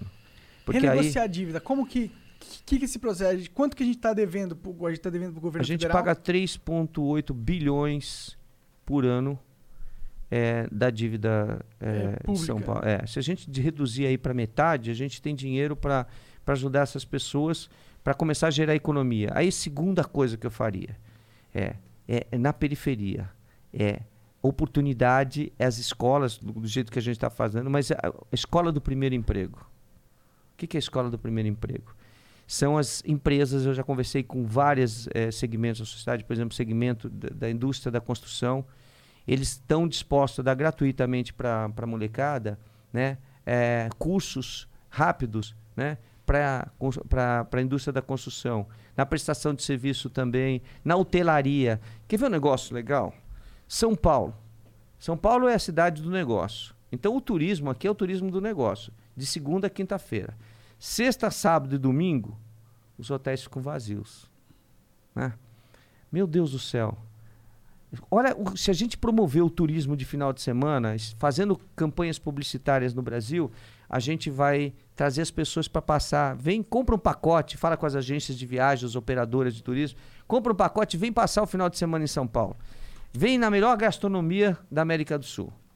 Vem curtir os- o teatro, peças teatrais, etc. Vem curtir os shows. É, vem é, para comprar nos shopping centers. Você tem tudo de bom aqui para oferecer. Alguém faz isso? Quantos empregos, quantos milhares de empregos, empregos nós vamos gerar com essa, essa, essa garotada que precisa de oportunidade, né? Desde o do, do, do, é, é, do carro por aplicativo ao taxista, né? A gente gira negócios, negócios, negócios, todo mundo vai trabalhar. Agora fica final de semana tudo ocioso aqui, a gente não gera emprego, não faz nada. Então a indústria do, do, da- do turismo querem promover gratuitamente. Né? Só o WTC me ofereceu 40 salas naquele grande hotel que tem aqui na Zona Sul, 40 salas para, para dar aula de final eh, de, durante a semana à noite para a garotada na área de hotelaria. Eles precisam de mão de obra. Só que o garoto chega lá, não tem experiência nenhuma, nunca fez nada na vida. Não, se você ensinou ele, se você deu o curso, ele está preparado, ele já sabe como ele vai trabalhar, ele tem o primeiro emprego. Voltando àquele lance lá que tu falou de renegociar a dívida, é, a chance de conseguir renegociar essa dívida aí é, é grande? Total. É? Eu já conversei com o presidente Bolsonaro, com o ministro Guedes, sem problemas nenhum. O, o dinheiro, de fato, vem do governo federal. A gente, quanta gente mandou, quanta gente pagou de imposto para o governo federal aqui só em São Paulo? Eu pedi para a Nani fazer esse levantamento, eu vou te. É é uma coisa absurda, cara. É, é, é uma coisa absurda o que a gente manda de dinheiro, São Paulo manda de dinheiro e o que volta. Volta aqui para cá 8% do que a gente manda. Não tá na hora. eu do- acho isso um absurdo não tá- fudido. é, não está na hora do governo federal ajudar São Paulo? E é isso que eu, que eu quero. Ah, você é o seu amigo do Bolsonaro. Ótimo! É ótimo que eu tenha proximidade. A gente precisa. São Paulo vai precisar. Nós vamos sair, sair dessa confusão toda aí, da, dessa pandemia aí, precisando de tudo. Aqui é o epicentro da, da, da pandemia. Aqui é a, a maior população. São Paulo tem os maiores problemas. Nós precisamos do governo federal. Esse negócio, ah, eu não preciso do governo federal. Não, não precisa como? Não precisa. Quantas casas populares foram construídas aqui? Quase nada. Né? São 20, quase 28 mil moradores de rua. Meu. Deus do céu, vamos lá pro centro da cidade agora, a gente chegar às, às 17 horas. Convido vocês, a gente pode fazer até uma matéria. A gente vai lá, eles vão começar a montar as barraquinhas, né? Nos, pa- no- no- no- na, na- na praça, no pátio do colégio, onde começou São Paulo, na Praça da Sé, vai montando. Centenas, centenas de barracas, centenas. Acha que essas pessoas que estão em situação de rua querem morar na rua ou estão morando na rua por falta de opção? Estão morando por falta de opção. Tem né? pessoas que querem morar na rua. É, mas aí você tem, é e- você tão, aí você tem que tratar, Sim, você sim. tem que ter um, um programa psiquiátrico, um programa psicológico, né? O poder público tem que é, tem às vezes desajuste com a família, etc. Tal. Mas quer ver uma coisa interessante sobre isso? Qual a incidência da Covid em cima dos, dos moradores em situação de rua? São quase 28 mil. Sabe quantas pessoas foram a óbito por causa da Covid? 30. Só 30. Eu sinto por essas mortes, como sinto por todas as mortes. Gostaria que não acontecesse com ninguém, porque eu perdi minha mulher, né? E sei o quanto destrói uma família quando você perde alguém da sua família. Mas o índice é 0,01. O índice da classe média é 0,4. Gente, explica, a ciência precisa explicar. E eu fui falar um negócio desse, a, a, a, mídia virou e falou assim: ó, oh, o Celso Russomano, primeira página, Celso Russomano diz que moradores de rua não tomam banho. Eu estava dizendo assim, gente, tem que explicar.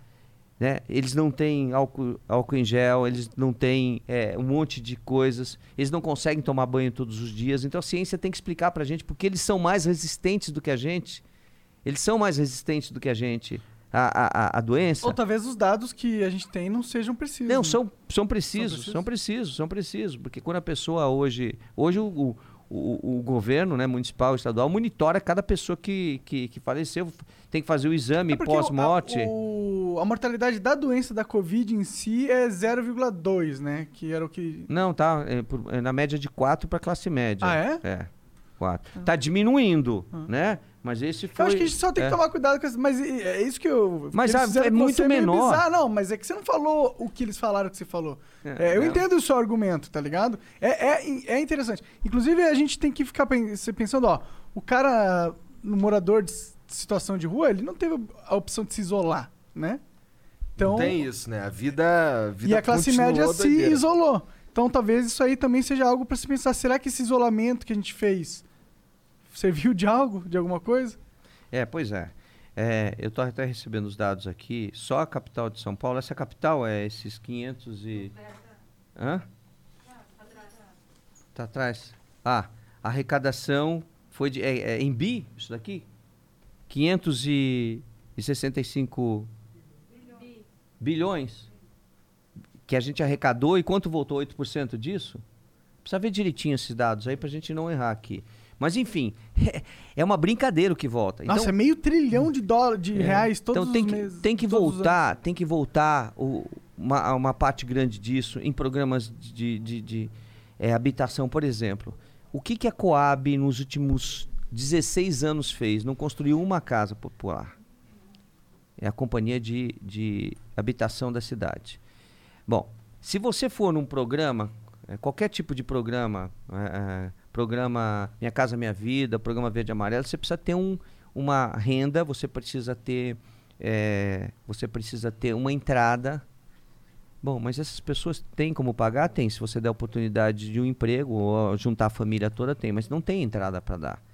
Então a Coab existia, a gente saiu, você vê, o próprio Netinho sempre fez um uhum. monte de música em relação à da Coab, porque ele foi é, saiu da Coab, foi meu foi meu sócio durante um tempão, é meu amigo pessoal.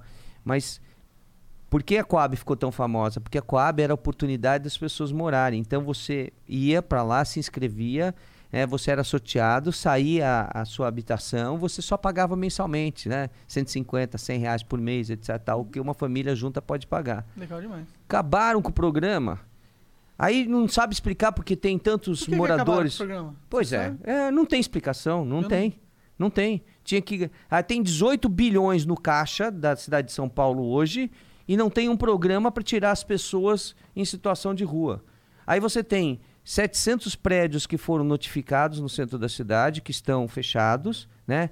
Uns 50, 60 ocupados mas aí você não pode fazer o retrofit, que é a reforma, porque a legislação da cidade Quer não. tombar, né?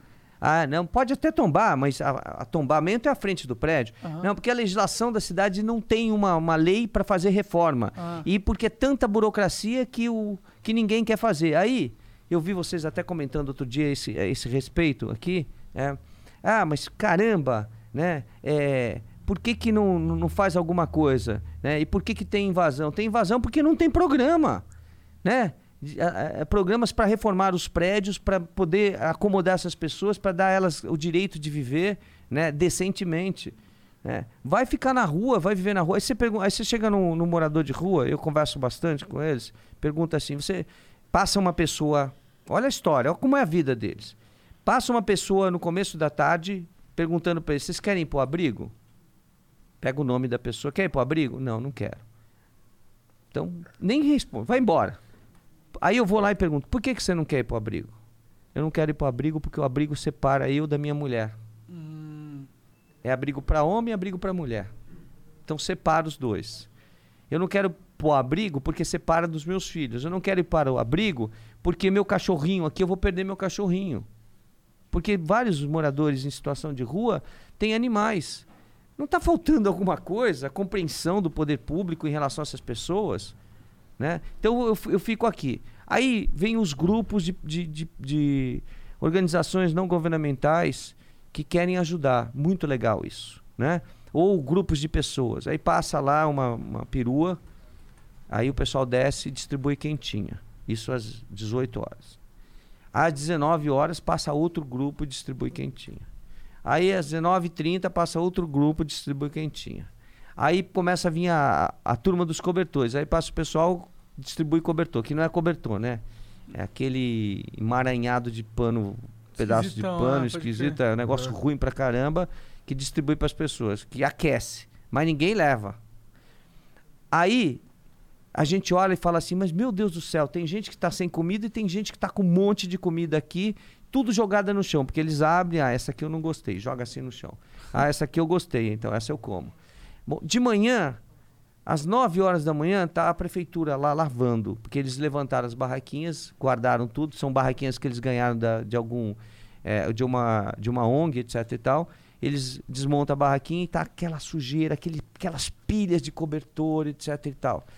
Ou seja, a prefeitura não é nem competente para fazer um trabalho de distribuição de uma comida que a sociedade está dando de graça. Pelo amor de Deus! E jogando um monte de comida fora. Passa lá, distribuiu para um, já teve a comida, então vamos ver onde está faltando. E provavelmente a própria prefeitura, o próprio governo que deve estar fazendo com que só lá possa ser distribuído, né? Na verdade, não, porque Não? como não tem. é, uh, É só uma um falta de caminho, inteligência é, estratégica, é, na- é, de exa- comunicação. exatamente, como não tem a, a estratégia, a logística Aham. e a logística, então aqueles que querem distribuir vão passando, onde tem um monte de barraca, eles vão lá distribuindo. Entendi, entendi. Né? Mas se eles. eh, Se o Fecha seu uma pro- logística, você estava É. falando, ó, você quer doar, a gente tem esse programa de doação É, vamos aqui, fazer vamos- aqui, vamos olha, vamos gente. distribuir para todo mundo, vamos fazer com que todo mundo possa comer. Então, nem para isso o poder público é presente. Então, a gente tem, na, na verdade, uma cidade abandonada, totalmente largada. Né? Onde as pessoas são vistas como números. Aí vai o, o prefeito lá construir aquele a, a- o Anhangabaú lá, virou uma piscina aquele, aquela obra. né? Cada vez que chove agora enche. Tá, tinha árvores, tinha tudo lá. Ah, podia fazer uma melhorar, podia melhorar, gastar 100 milhões. Quando tem 28 mil, mil pessoas morando na rua, você gasta 100 milhões de reais. Foi 100 milhões, né? cara? 100 milhões de reais para fazer um negócio que agora virou uma piscina. É, Sabe? É- é- são as coisas que eu, eu, eu- eu penso assim, gente. dá Se a 100 gente- milhões que eu faço ó, um jogo pica. Bom, ó, a gente olha na frente das casas, tá cheio de grade. Aí tem câmeras de monitoramento. Aí tem um monte de coisa para se proteger, alarme, toca, etc. Uhum. Tal. Por que isso? É porque a gente não dá oportunidade para os jovens. Então a gente começa a se proteger, não é mais fácil a gente governar da periferia para o centro, dando oportunidade para essa garotada toda. Verdade. E o plano diretor? Ah, o plano diretor nós vamos trabalhar com bons técnicos, mas a gente tem que mudar muita coisa no plano diretor, né? Hoje a gente tem um problema de adensamento. O que, que é adensamento? Adensamento é quantas pessoas moram por metro quadrado.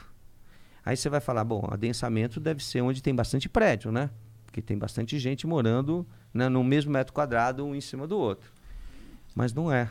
Você pega um bairro como Sapopemba, ela é mais adensada do que os Jardins e do que Moema e não tem um prédio, porque ela espalhou de qualquer jeito. Ou seja, as pessoas vão construindo do jeito que pode. Mora 10, 12 pessoas, pega uma casa, divide em vários cômodos, uma vai construindo em cima da outra, etc e tal. Isso por quê? Porque não se pensou na cidade lá atrás. Então o plano diretor precisa ser inteligente para os próximos 20 anos. Aí quando você adensa espalhando assim, você tem que levar é, a infraestrutura para essa pessoa. Você tem que levar água, tem que levar canalização de esgoto, que você estava falando é, agora. A gente conversou com É. outros candidatos, eles falaram que, tipo, tem 3 milhões de habitantes aqui em São Paulo que não tem esgoto saneamento. Sabe por quê? Por causa da lei. A lei é burra. Não- É burra, burra, burra. Eu posso repetir um monte de vezes aqui. Por quê? Porque você proíbe o adensamento, você proíbe construir, construção do prédio, né? Você exige para construir prédio garagem, ou você exige para reformar um prédio que a escada tem 1,20m de largura, quando ela, na década de 60, 70, 80, quando esses prédios antigos foram construídos, só tinha um metro. Aí vai lá e diz assim, ó, se você quer fazer uma reforma nesse prédio, aumenta a escada para 1,20m. Ó, mas para 1,20m eu tenho que derrubar a escada. Então derruba a escada, mas para derrubar uma escada, você derruba o prédio. É mais- É fácil refazer tudo. É, aí você obriga a ter garagem, mas você perguntou pra pessoa se ela quer andar de Uber, se ela quer andar de outro É, aplicativo, opção, ou né? se ela quer andar, não ou ela não carro. quer. Pois é, e não quer ter carro? Eu não quero ter carro. Então, tá vendo? Você não quer ter carro, é teu de não ter direito. garagem. Então, pois Plano é. diretor. Então, mas é, é- você tem que dar opção da pessoa que vai morar, se ela quer ter garagem, se ela quer ter carro, se ela não quer ter carro. Você vai pra Nova York e ninguém tem carro. Né? Aí o cara quer viajar no final de semana, ele aluga um carro no final de semana. Pra mim, ter carro hoje em dia é burrice. Porque ou você gosta de carro, tipo ele, que é velhão, gosta de carro.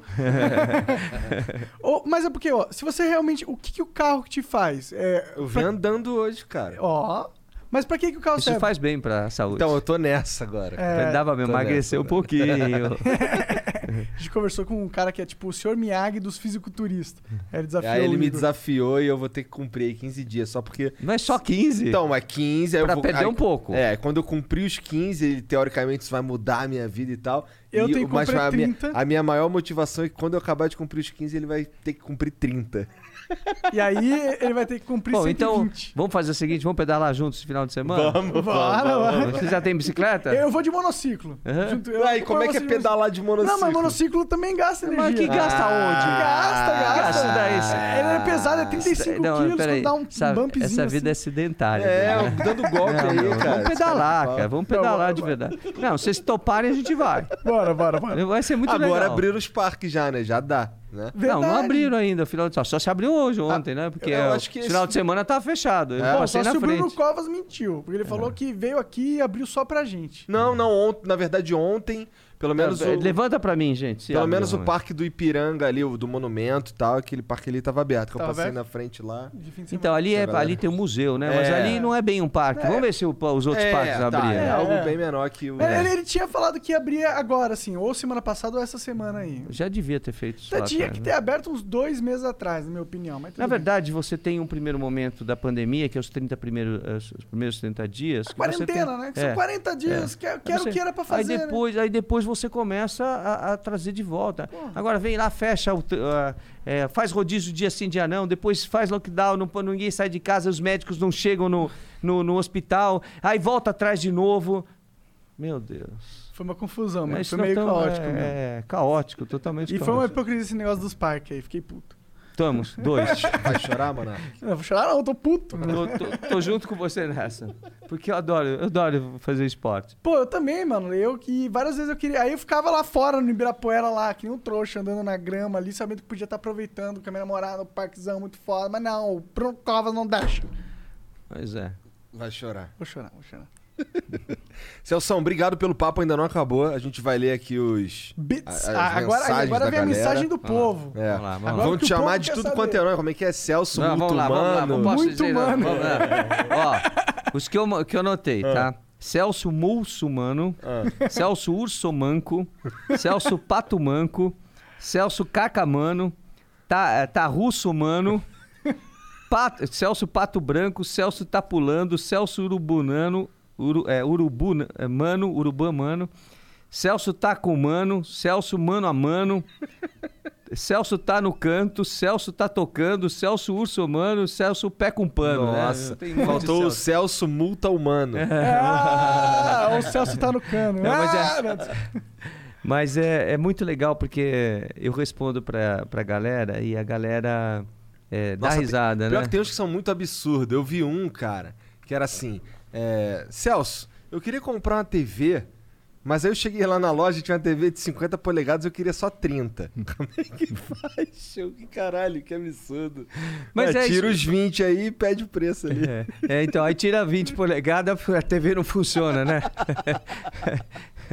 Cheio de babaquice. Mas a gente vai dar uma pausa aqui rapidinho, vou Rapidinho, contar três até minutinhos. três. E a gente já, Já volta, tá volta. bom? Vamos ficar no mudo, hein? Um, dois, três. Vamos lá, vamos ler uns beats aqui. É... Ô Celso, como é que tu tá de tempo aí, cara? Tem beat Vou, pra vou caralho contigo, cara. É? Tô aqui pra vocês. Bora. Tá. Bom, então, então ele tá dizendo aqui que, que vai com a gente. Então, se quiser mandar uns beats, é- tu já falou que quer abrir a conta aí, que ficou uma galera querendo. Pode ser o mil, mil bits. Se quiser mandar mil bits, aproveitar bastante audiência. Tá. Vamos lá. O A Killers mandou 300 bits, salve, salve família. Se puderem, mandem um salve pra mim e pro meu brother, brother Beissim. Salve Beissim. Queria saber do Celso Somano se ele acha certo gastar milhões de reais do fundão pago pelos seus queridos consumidores a ele nem sequer ir. A... Ó, esses. esses, esses esse É, aqui é são povo, galera- povo, povo de verdade. É, eles vão, povo de verdade. Não, vamos eles lá, não vão lá. ser justos problema, não. necessariamente. Tá. Não, não- Bom, ele tá falando aqui. Queria saber do Celso Somano se ele acha certo gastar milhões de reais do fundão pago pelos seus queridos consumidores a ele, nem sequer ir aos debates. A manutenção da democracia é importante na hora de pôr dinheiro no bolso, mas na hora de debater ideias com os demais candidatos, nem tanto, pelo visto. Bom, eu fui em Mas, daí. os debates que, mar- que foram marcados pelas emissões de televisão, fui em todos. Eu não tenho tempo na minha agenda para ir em debate na internet, etc e tal, infelizmente, né? Vocês sabem que eu demorei para marcar aqui porque a agenda é carregada. Inclusive, muito obrigado, cara, ter vindo Não, aí. É um prazer estar aqui. Mas eu vou onde, onde dá para ir, né? Claro. Não tem nada disso. Em relação ao fundo, eu acho que eu sou o que está menos gastando. Se pegar aí a... Pega a parcial para mim, por favor. A É. Joyce pegou 10 milhões do fundo, né? Então, eu sou o que menos está gastando do fundo aí. O que, então, que, que você acha? O fundo é um negócio delicado hoje na eu fui contra, brasileira. eu votei contra. Mas O que, que você acha de você mudar a lógica do fundo? Hoje em dia, quem decide são os líderes partidários. Que tal você decidir pelo CPF? Cada CPF tem um- uma parte desse fundo e ele decide para que candidato ele vai Ah, a- acho a- acho bem associar. legal, acho bem legal isso. Era uma Acho- mudança que podia é. ser mais forte, né? Ser, mudança. propo, pro- ser proposta, né? Ah. Mas ah, eu, eu fui contra o fundão eh, eleitoral. Eu até eh, fiz uma emenda que as doações tinham que ser para os partidos políticos e não para os candidatos, né? A, a fim de que os partidos aí não haveria uma, uma, uma relação pessoal, entendeu? Para evitar a, a corrupção. Mas eu passei isso, consegui passar na Câmara, o Senado derrubou. Então não foi. E aí foi aprovado o fundo, o fundo eleitoral. Eu acho que se a gente pudesse, vou, vou continuar, se eu tiver no Congresso Nacional, eu vou continuar lutando para que não tenha fundo eleitoral. Mas, eu- eu, sinceramente, eu não vejo nenhum problema Porque, no fundo verdade- eleitoral se tiver atrelado essa lógica. Mas O é, grande problema do fundo eleitoral é ele ser mais dinheiro para essa máquina Então- corrupta dos partidos. Então, mas sabe qual seria a saída no teu caminho? A pessoa fala, olha, eu, eu tenho que tá, pagar tanto de imposto de renda, né? Então eu vou eh, até um X%, por exemplo, até eh, 10% do que vai pagar no imposto de renda, eu posso doar eh, para campanhas políticas nos anos de campanha política. Aí o cara faz o que ele quiser com o dinheiro dele. Eu entendeu? entendo, só que aí você, você abre a- a- é, o poder político para uma escala para quem tiver mais dinheiro, pagar mais imposto, ter mais dinheiro para doar, entendeu? Uhum. Eu acho que se você tiver um limite igual para todo mundo, fica mais democrático. Então vamos lá. Ah, Bruno gastou 16 milhões e 800 mil na Do última fundo. parcela do fundo. Márcio, 2 milhões e 490 Caralho, Márcio gastou mil. tudo isso. É. Boulos, 3 milhões e 200 Olha mil. o Boulos! Joyce, 2 milhões e 800 mil. Ah, não gastou 10, hein? Me corrigindo aí. Tato, 4 milhões e 80, e 860 mil. Quem que é Tato? O, ta, o, o É Tato do, do PT. Ah, Do PT. ele, não- esse é. É. foi o que eu menos ouvi falar. Celso, 800 mil. 800 mil só, cara. Tá, tá enxuto. Tá enxuto. Eu acho que a, a resposta está aqui. Você entendeu? Vai, vai, vai conferir esse número aí, não confia nele não. Então, pera aí. No teu papelzinho. O- Não, mas sabe que onde as pessoas podem conferir? É só entrar no Tribunal Regional Eleitoral. Tem a, é- é- o processo de aberto, transparência, é legal. tudo aberto, Legal. qualquer pessoa pode ver. Importante demais a transparência, na minha opinião. É, eu, eu luto por isso desde a década de, de 90. Participei de vários congressos fora do Brasil sobre transparência. E, essa, e a Prefeitura de São Paulo será muito transparente, em todos os sentidos. Por sinal, além da transparência, nós vamos ter tudo por aplicativo. Tudo. Então, vamos supor, você quer algum serviço da prefeitura, você vai entrar no seu celular e vai usar o aplicativo para fazer acontecer. E nós vamos cuidar da cidade por aplicativo. Então, por exemplo, se você andar na cidade, né, seja com qualquer tipo de transporte, você anda quicando, né? Parece Aham. uma bolinha de, de ping-pong. Aí você, por que, que eu tô quicando tanto? Porque alguém foi lá, abriu um buraco e fechou que nem o nariz. Eu digo que nem o nariz porque o nariz, né? Nossa, é, isso pro monociclo é horrível. Eu quase saio do monociclo nos buracos às vezes. Então, isso, isso irrita qualquer pessoa. Quem que faz isso? Companhia de água, de energia elétrica, de telefonia e de gás. É. E a prefeitura não tem como fiscalizar. Sabe o que nós vamos fazer? Você vai ter um aplicativo aí no teu celular, Igor. E aí você vai pegar e aqui na frente da, da, da, da, da tua casa, da casa de vocês, aqui vai ter é, alguém abrindo um buraco para arrumar uma rede de água, esgoto, telefonia, não importa. Ok. A hora que ele fechar o buraco, ele vai ter que pintar o número da ordem de serviço. Então ele vai pegar uma plaquinha, pinta com spray ali, azul, companhia de, de água, vermelho, companhia de energia elétrica, verde, companhia de gás, amarelo, companhia de telefonia. Pintou o número, aí o cidadão vai lá e tira uma foto, ó, uma foto, pá, Ficou uma merda. com uma porcaria. Tá aqui o cereal, foi esse projeto. Aí, com o número ali e com a cor, eu já sei qual que foi a empresa. Multa. Vai- Celso vai- Mutos, mano. É, multa os mano. Muda os manos certo, né? Os manos, os manos certo, né? Aí é o seguinte, a companhia vai ser notificada, vai lá arrumar. Não arrumou, meu amigo?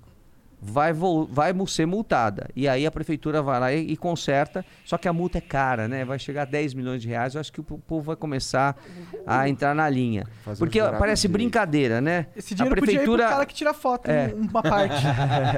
e assim incentivar bastante. o cara que denuncia, É, né? um porcentinho ali, É. por que não? É, porque não tem problema. A gente pode criar aí. Aí ou vai ter, vai ter uma equipe, vai ter gente que vive de tirar foto, vai ter Vê- fisca... Mano, essa, o. YouTube ganha dinheiro assim, mano. É. Ele fala assim, ó, eu não vou produzir conteúdo. Tó, se você se você produzir um conteúdo que dá view, você vai ter dinheiro porque eu tenho propaganda ali. Ele não faz o, pro- o produto, ele só dá o, o incentivo. É a recompensa pra É. quem, né? né? Não tem, E não- isso gera todo o mercado de trabalho. No Velho mano. Oeste não tinha recompensa pra quem Sim, pegava sim. os Exato. bandidos? Isso funciona, mano, Né? isso funciona, eu gostei da ideia. E aí você pega e, e começa a fazer com que o dinheiro que você gasta para asfalto você use na saúde, na educação, que é mais importante, na segurança pública, né? Eu acho que é esse o caminho, esse é o caminho. Vamos lá nos O Gabriel Garcia Castelo mandou 300 bits. Fala pessoal do Flow, passando para agradecer muito o apoio de vocês com o nosso projeto, livro-jogo Sobreviver. E também avisar que batemos a meta estendida no Catarse. E a galera do Flow fortaleceu muito a gente. Pô, legal. É nóis, legal mano. mesmo. Olha, olha que legal. Agora podemos, agora vamos poder lançar nossa história em quadrinhos no universo do jogo, Apocalipse Zumbi em São Paulo. Foda demais. Muito obrigado por isso. Aproveito para perguntar ao candidato quais são os planos para valorizar os artistas independentes, como os artistas da Paulista. Pois é, olha que legal. Eles não têm onde se apresentar e vão se apresentar na, na rua, né? E os espaços públicos todos? Né? Começa pelas escolas nas periferias, que não tem cultura, não tem nada de cultura. Há todos os espaços, teatros, etc. e tal, que você tem na cidade. Mas vamos abrir esses espaços para a cultura. A cultura é extremamente importante para o crescimento, evolução de um povo, né?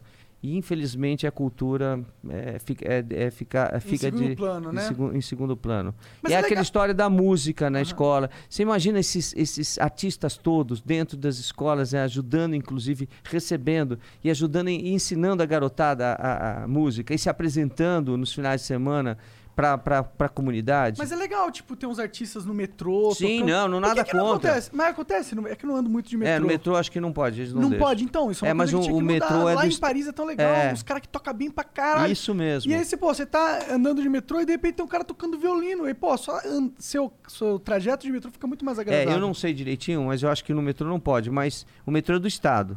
Mas Ah, é nos, Estado, é, não nos- é, veja bem, é. mas não tem problema nenhum. Os terminais de ônibus, etc. Tal, tem outros espaços que podem Que ser podem É, e na Paulista, imagina, tipo, Escreve aí, porque isso daí vai ter que acontecer. depois falando aqui, né? Não, eu fico preocupado, porque se eu prometo, tem que cumprir. É verdade. Não, eu Porra, importante. prometeu, pro- prometeu a fio do bigode. Foi dia- assim que eu aprendi com meu pai, não. Não, concordo. Mas hoje em dia, pro político, eu não me, eu não, eu não me importo muito com o que ele tá prometendo, sinceramente. Eu me, eu, eu, eu me preocupo mais com a, a lógica dele, com a filosofia dele, aonde tá a, a mente dele, onde tá a mentalidade dele, como ele enxerga o mundo e dessa percepção, o que, que ele vai fazer. Isso é o que importa, porque o que ele pode, vai prometer, às vezes Então- ele chega na parada e vê que nem era a melhor coisa pra fazer aquilo que ele É, prometeu. então, mas assim, mas tem coisas que, que vêm da, da própria população, vêm da, da, da, da, da- da periferia, vêm dos bairros. Então a gente precisa ouvir. Sim. O político sabe falar, todo mundo sabe, tem retórica e tudo bem, mas ouvir é, que é importante para você entender o que acontece com as pessoas, né? E por que, que as pessoas estão vivendo daquele jeito. Tá. Vamos pra próxima. O JP Cardoso, 92, mandou 300 bits. E aí, meus manos do Flow, toda vez que tem eleição eu vejo um monte de gente descendo o pau no Celso. Queria saber dele por que ele acha que isso acontece. né? Todo mundo tem medo, né? Imagina o cara que vai pra rua só com câmera e iluminador. Estão aí os dois, ó. Eu, Uma puta Johnny- câmera. Johnny e o, e o William, os dois, né? É, eles vão pra rua comigo, né? E a gente vai vai pra rua pra pra enfrentar as, as, as coisas. Faz esse estrago todo que a gente faz. Imagina se a gente estiver na prefeitura, a gente vai incomodar muita gente. E assim, eu, eu, eu vejo a vida da seguinte forma. É, não, não tem mulher- meia mulher grávida, não vai nascer meio filho e não tem meio honesto. Ou é ou não é. Essa é a vida que eu tive desde o começo. Então é o seguinte, eu vou fazer um estrago danado. E quem tiver embaixo de mim fazendo coisa errada, pode se preparar para ir para a delegacia de polícia, porque quem vai conduzir sou eu. É, eu imagino que você não tá entrando na vida política por dinheiro, né? Você tem É, na dinheiro, verdade, eu, né? tô na- eu, eu- eu não preciso, graças a Deus. É, não, Ah, mas só- isso não é algo, vamos, isso é vamos algo lá. bom. Vamos, vamos lá. É, falando disso, eu já devolvi 1 milhão e 700 mil reais de verba de gabinete, do meu gabinete em Brasília, porque eu não uso, eu uso só o que é necessário. Eu não uso auxílio moradia. A casa que eu, que eu ah, habito em Brasília é minha. Né? Eu não uso auxílio eh, escritório em São Paulo, porque o escritório que eu tenho, eu dou né, num, num contrato de comodato para o governo federal para poder usar gratuitamente. gratuitamente. Então, eu- eles não me pagam nada. Essas são formas que eu encontro de, de cuidar da maneira séria do, do dinheiro público. Eu nem comento isso, mas é importante, que as pessoas. isso, é, eu- as pessoas é importante que as pessoas saibam que eu não vivo da política, sabe? Eu atendo, a gente- a gente atende em média de 50 a 100 pessoas por dia gratuitamente. Eu pego salário para pagar essas contas. Então, eu, eu, eu, eu faço política porque minha mulher faleceu por negligência médica. Eu não vivo, eu tenho meus negócios, tenho minhas empresas, algumas dão certo, outras não dão certo, isso faz parte do mundo empresarial. Vocês estavam me contando que já passaram por isso também na vida, né? Então a gente, a gente vai, eh, vai acertando. Agora, o importante é o seguinte, né?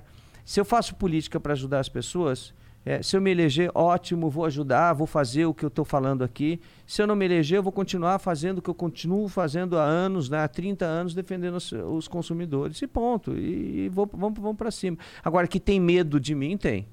É muito medo. Aí, é, medo de mudar, de fazer diferente, de governar com os olhos do, do usuário do serviço público, do consumidor do serviço público, né? Você pretende quebrar os cartéis? Que é um mas, problema. Mas não tenha dúvida disso. É? Não tenha dúvida disso. Então, por isso que a As galera não têm que ser- entre, talvez. É, acho que tem que ser transparente, gente. Pelo amor de Deus, o dinheiro não é nosso, o dinheiro é público. Você não está contente com o que você ganha quando você está no serviço público, faz que nem eu. Se mata de trabalhar, mas faz alguma coisa da vida, né?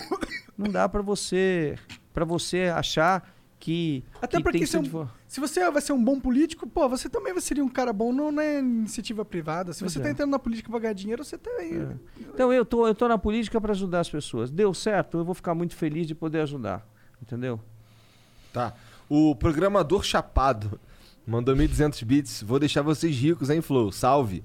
Celso, qual sua ideia para melhorar o trânsito em São Paulo? Puxa vida, isso é um problema. Mas Isso é um problemão. É um problemão. Não se você tiver no É. monociclo. Vamos, vamos começar pelo sistema semafórico, né? Que são os, os faróis, semáforos, Aham. etc. Tal.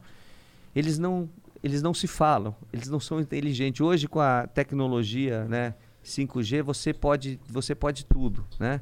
E mesmo sem ela, você já pode tudo. Você pode ter os semáforos é, integrados. A prefeitura precisa pegar o dinheiro que, que, que arrecada para a multa ou que chega para a prefeitura do IPVA, parte da prefeitura, e usar no trânsito. Então, primeiro, semafórico. Segundo, promover todos os tipos de modais de transporte, que vai do patinete a, como é que se diz? A, ao Monociclo. skate, o Monociclo. Você é novo, né? Eu vou te mostrar depois, É. viu? Eu quero ver. Aí eh, você tem todos os modais que têm que ser prestigiados, né? Você tem que prestigiar os motoristas por aplicativo. Hoje tem 20 plataformas de aplicativos, né? Pô, tudo isso. É, legal. tudo isso.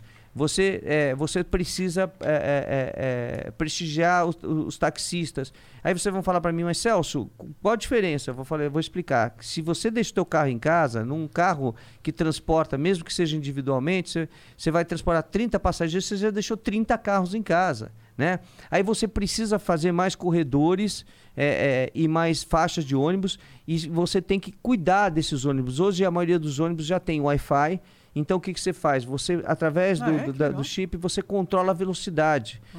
E você controla também é, é, a quantidade de passageiros que estão dentro de cada ônibus. Então, para você não ter o, o ônibus lotado, se você ter qualidade no transporte, porque se você tiver qualidade, você todo mundo vai andar de ônibus. Agora, se o cara vai tomar um ônibus, olha para o ônibus, tá aquele monte de gente se apertando dentro do ônibus, sem qualidade nenhuma no transporte, então ninguém quer andar no transporte coletivo. Então, você tem que fazer é, integração, você tem que descentralizar a cidade, criando economia nos, nos bairros da periferia que hoje são dormitórios, né? Não tem economia. Então a pessoa sai todo dia do centro de, da- do bairro vai para o centro. É esse movimento que a cidade faz todo dia, né? Se você começar a criar economia, dar incentivo para as empresas se instalarem na, na, na periferia, entendeu? Você vai ter mão de obra barata, vai ter mão de obra jovem, você vai ter é, é, menos despesa com transporte do- dos seus funcionários, porque as pessoas estão no próprio bairro para trabalhar, e você começa a diminuir essa massa. Agora, a- além disso, você tem que set- con- conversar com os setores, né? Então, o setor da indústria. Qual horário que vocês acham que é justo, que é bom para vocês trabalharem para não incidir com todos os horários juntos? Os escritórios, né? É, cada segmento da sociedade, os- o comércio de uma maneira geral, comércio de roupa, comércio de é, alimentos, cada... se você sentar com a sociedade, isso não por imposição, né? Mas por diálogo. E você mudar os horários, você não carrega todo mundo no mesmo horário. E aí você já começa a fazer a cidade é, respirar, Desafogar e desafogar. É um problema de logística também, nesse caso. É isso. Você falou em uma palavra tudo. É logística. Né? Logística é exatamente isso. Né? Você ordenar as coisas para você é, aproveitar o melhor possível. Sim. O, ah, talvez a Manu Lidota mandou 300 bits. E aí, galera do Flow, salve, salve. Queria saber do Celso como começou a defesa do consumidor. Isso aqui a gente falou já, falou, né? falou, falou. Mas rapidamente foi porque eu perdi minha primeira mulher por negligência médica no hospital e comecei a defender as pessoas. Já já era formado em direito. Comecei a defender as pessoas em erro médico, negligência, imprudência, imperícia e depois passou para os outros Foi segmentos. evoluindo. Foi evoluindo. A Soninho, underline X, mandou 300 bits. Se prepara que lá vem. Oi, sou eu, a mina oficial do SPEC. Celso Urso Manco. Urso Preciso, preciso de ajuda. O que fazer quando alguém fica distribuindo fake news sobre vocês? Ih, lá vem aí, Jean. Olha aí, ó, Jean. Ó, não, isso aqui é brincadeira. Isso aqui, é tudo, que ela fala, tudo que ela falar aqui é zoeira. Mas o ela Jean- continua ainda? Tem mais? Aham, Tem mais? aham. Tá, o tá bom. Jean falou que eu acho o Flow chato. Na verdade, eu disse que não assisti o Flow ao vivo por causa do chat que tirava meu foco. Eu tô cansado de colocar um vídeo do Felipe Neto e o vídeo seguinte ser do Flow. Um cara veio aqui em casa, colocou o YouTube na TV e falou com voz de deboche. Você só assiste o Flow? Expulsei na hora. Aí ela continua aqui. Traidor é meu pau, Janzão. Não, depois dessa ela tá perdoada, tá perdoando, tá certo. So- Soninha, respondendo a tua pergunta em relação a- aos fake news, olha, qualquer pessoa pode denunciar, tem muito fake news a meu respeito. Na verdade, porque eu saí, é, eu saio, por- até porque eu sou conhecido, saio na frente nas pesquisas, aí é um, é um tiroteio. São metralhadoras de todos os jeitos, inventam tudo da minha vida. Esses dias eu tive que pegar as certidões né, é, do Tribunal, é, Tribunal Regional Federal, do, do Supremo Tribunal Federal, do Tribunal de Justiça de São Paulo, do Tribunal do Trabalho, e mostrar certidões numa, no- num vídeo que eu gravei para mostrar que eu não tenho processo. Porque eu, do jeito que falam aí, eu tenho um milhão de processos. Eu sou. Eu tenho processo assim, sabe do quê? Eu tenho processo que moveram contra mim porque eu fiz alguma reportagem defendendo alguém. Esses daí eu tenho, eu bato no peito, eu tenho orgulho de ter. Eu tenho orgulho, sabe por quê? Eu estava defendendo uma pessoa que eu não conhecia. E vou ganhar. Ah, mas alguém ficou irritado porque eu fui fazer uma reportagem. Se eu fui fazer uma reportagem é porque eu recebi uma denúncia né, e porque alguém tinha razão. Senão eu não ia fazer a reportagem. De jeito nenhum. Eu ia falar para a pessoa, olha, você não pode, porque a lei não te protege, etc e tal. Então, esses quatro processos que eu tenho, eu tenho com muito orgulho. São processos cíveis, não são processos criminais, são processos cíveis. Né? Pessoas te processaram. É, pu- é, empresas, né? Empresas, ah. Porque eu fiz alguma denúncia, etc e tal. Mas eu, olha, não tem problema nenhum com isso. Quais né? são as, as fake De, com, news? mil, com 1.200 vídeos só no YouTube, eu ter quatro, É, é, porque eu tô trabalhando da maneira certa, né? Quais são as fake news que mais te encheram o saco aí na campanha? Que você queria, talvez. Ah, sabe que eu, eu já, eu já nem fico ligando muito para isso, né? Porque, infelizmente, é, isso acontece. Mas a, a fake news que mais incomoda é quando eles inventam uma mentira a respeito, né? Inve- Inventam que você está sendo investigado, que você é isso, que você é aquilo. Né? E essas coisas é, é, me deixam muito triste, porque você demora 30 anos para construir uma imagem de seriedade, que é o que eu posso deixar para meus filhos, para o Celcinho que está aqui, por exemplo.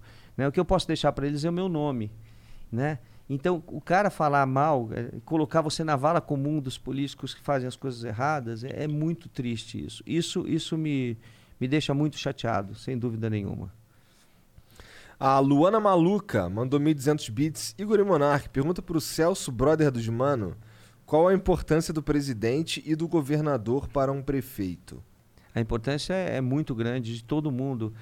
A prefeitura é a que menos arrecada. Então, o governo do estado, é, a, a- a presidência da república tem recursos para a gente resolver os problemas da cidade, né? Que vai dar habitação. é, é, e falando de habitação, sabe tem uma coisa que a gente vai fazer muito legal? Chama-se regularização fundiária. O que, que é isso? A maioria das pessoas que vivem na periferia construíram a sua Ah, casinha sim, E e ela não não tem o papel, não, não tem, tem nada Você vai disso. fazer isso aí? Nós vamos resolver tudo. Nós Legal, temos um é projeto bom. no, no Rio de Janeiro chamado Carimbo Solidário. Eu sou o padrinho desse projeto. Você vai falar, Celso, mas você é deputado por São Paulo, por que, que você foi fazer um negócio no Rio?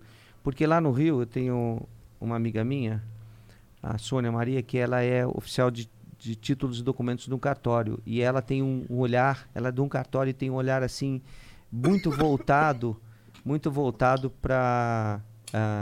Esse negócio vai te fazer mal. Esse negócio vai te fazer mal. Cada hora ele tosse de um jeito. É.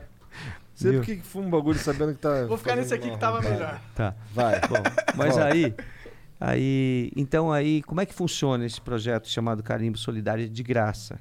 O cartório vai para dentro da, da comunidade, já foi feito inclusive na, na, na favela do Alemão no Rio de Janeiro, vai para dentro da comunidade e junto com a defensoria pública vai o cartório, vai um, um eh, como é que se diz, um arquiteto, vai eh, um desenhista, desenha a moradia da pessoa, né, faz uma plantinha, pega a conta de água, de luz dos últimos eh, cinco anos, junta tudo, faz uma declaração de posse. Sabe em quanto tempo sai? Em 30 dias a pessoa vai ter o documento. Tem gente, tem gente que está na terceira ou quarta geração numa comunidade e a família nunca saiu inteira de férias. Sabe por quê? Porque se sair, não, quando voltar, não encontra mais a casa. Já invadiram. Caraca. Então, quando você dá um documento desse para a pessoa, ela chora. Ela chora. Porque ela tá Né? protegida, né? Pois ela está protegida, exatamente. Ela tem um amparo alguém- é, legal aí. né? Exatamente, exatamente. Então, nós, nó- eu já conversei com os cartórios aqui em São Paulo, nós vamos fazer declaração de posse. Existe um, pro- um programa fundiário em São Paulo, né, de regularização fundiária, mas demora oito anos para acontecer. Isso que a gente vai fazer é em 30 dias. Aí a pessoa vai poder, se ela quiser vender, ela pode vender a habitação dela, porque ela não consegue vender às vezes e voltar para o estado dela quando ela quer, porque ela não tem documento. Né? Ela vai poder, eh, se a prefeitura precisar passar numa comunidade, uma rua, para trazer os benefícios, né? saúde, educação, escola, enfim, tudo. Você vai poder Vai- cobrar isso. Então, a prefeitura pode indenizar, porque já sabe quem é. Porque o problema de você entrar numa comunidade para fazer alguma benfeitoria é quando você vai pro- procurar o proprietário daquele imóvel, você- aparece cinco pessoas, você não sabe para quem que você paga. Entendeu? Quando você faz um projeto antecipado, você dá o documento, você fala, ó, você quer trocar o seu imóvel por um apartamento que a gente vai construir pela Coab, ou você quer é, em dinheiro, entendeu?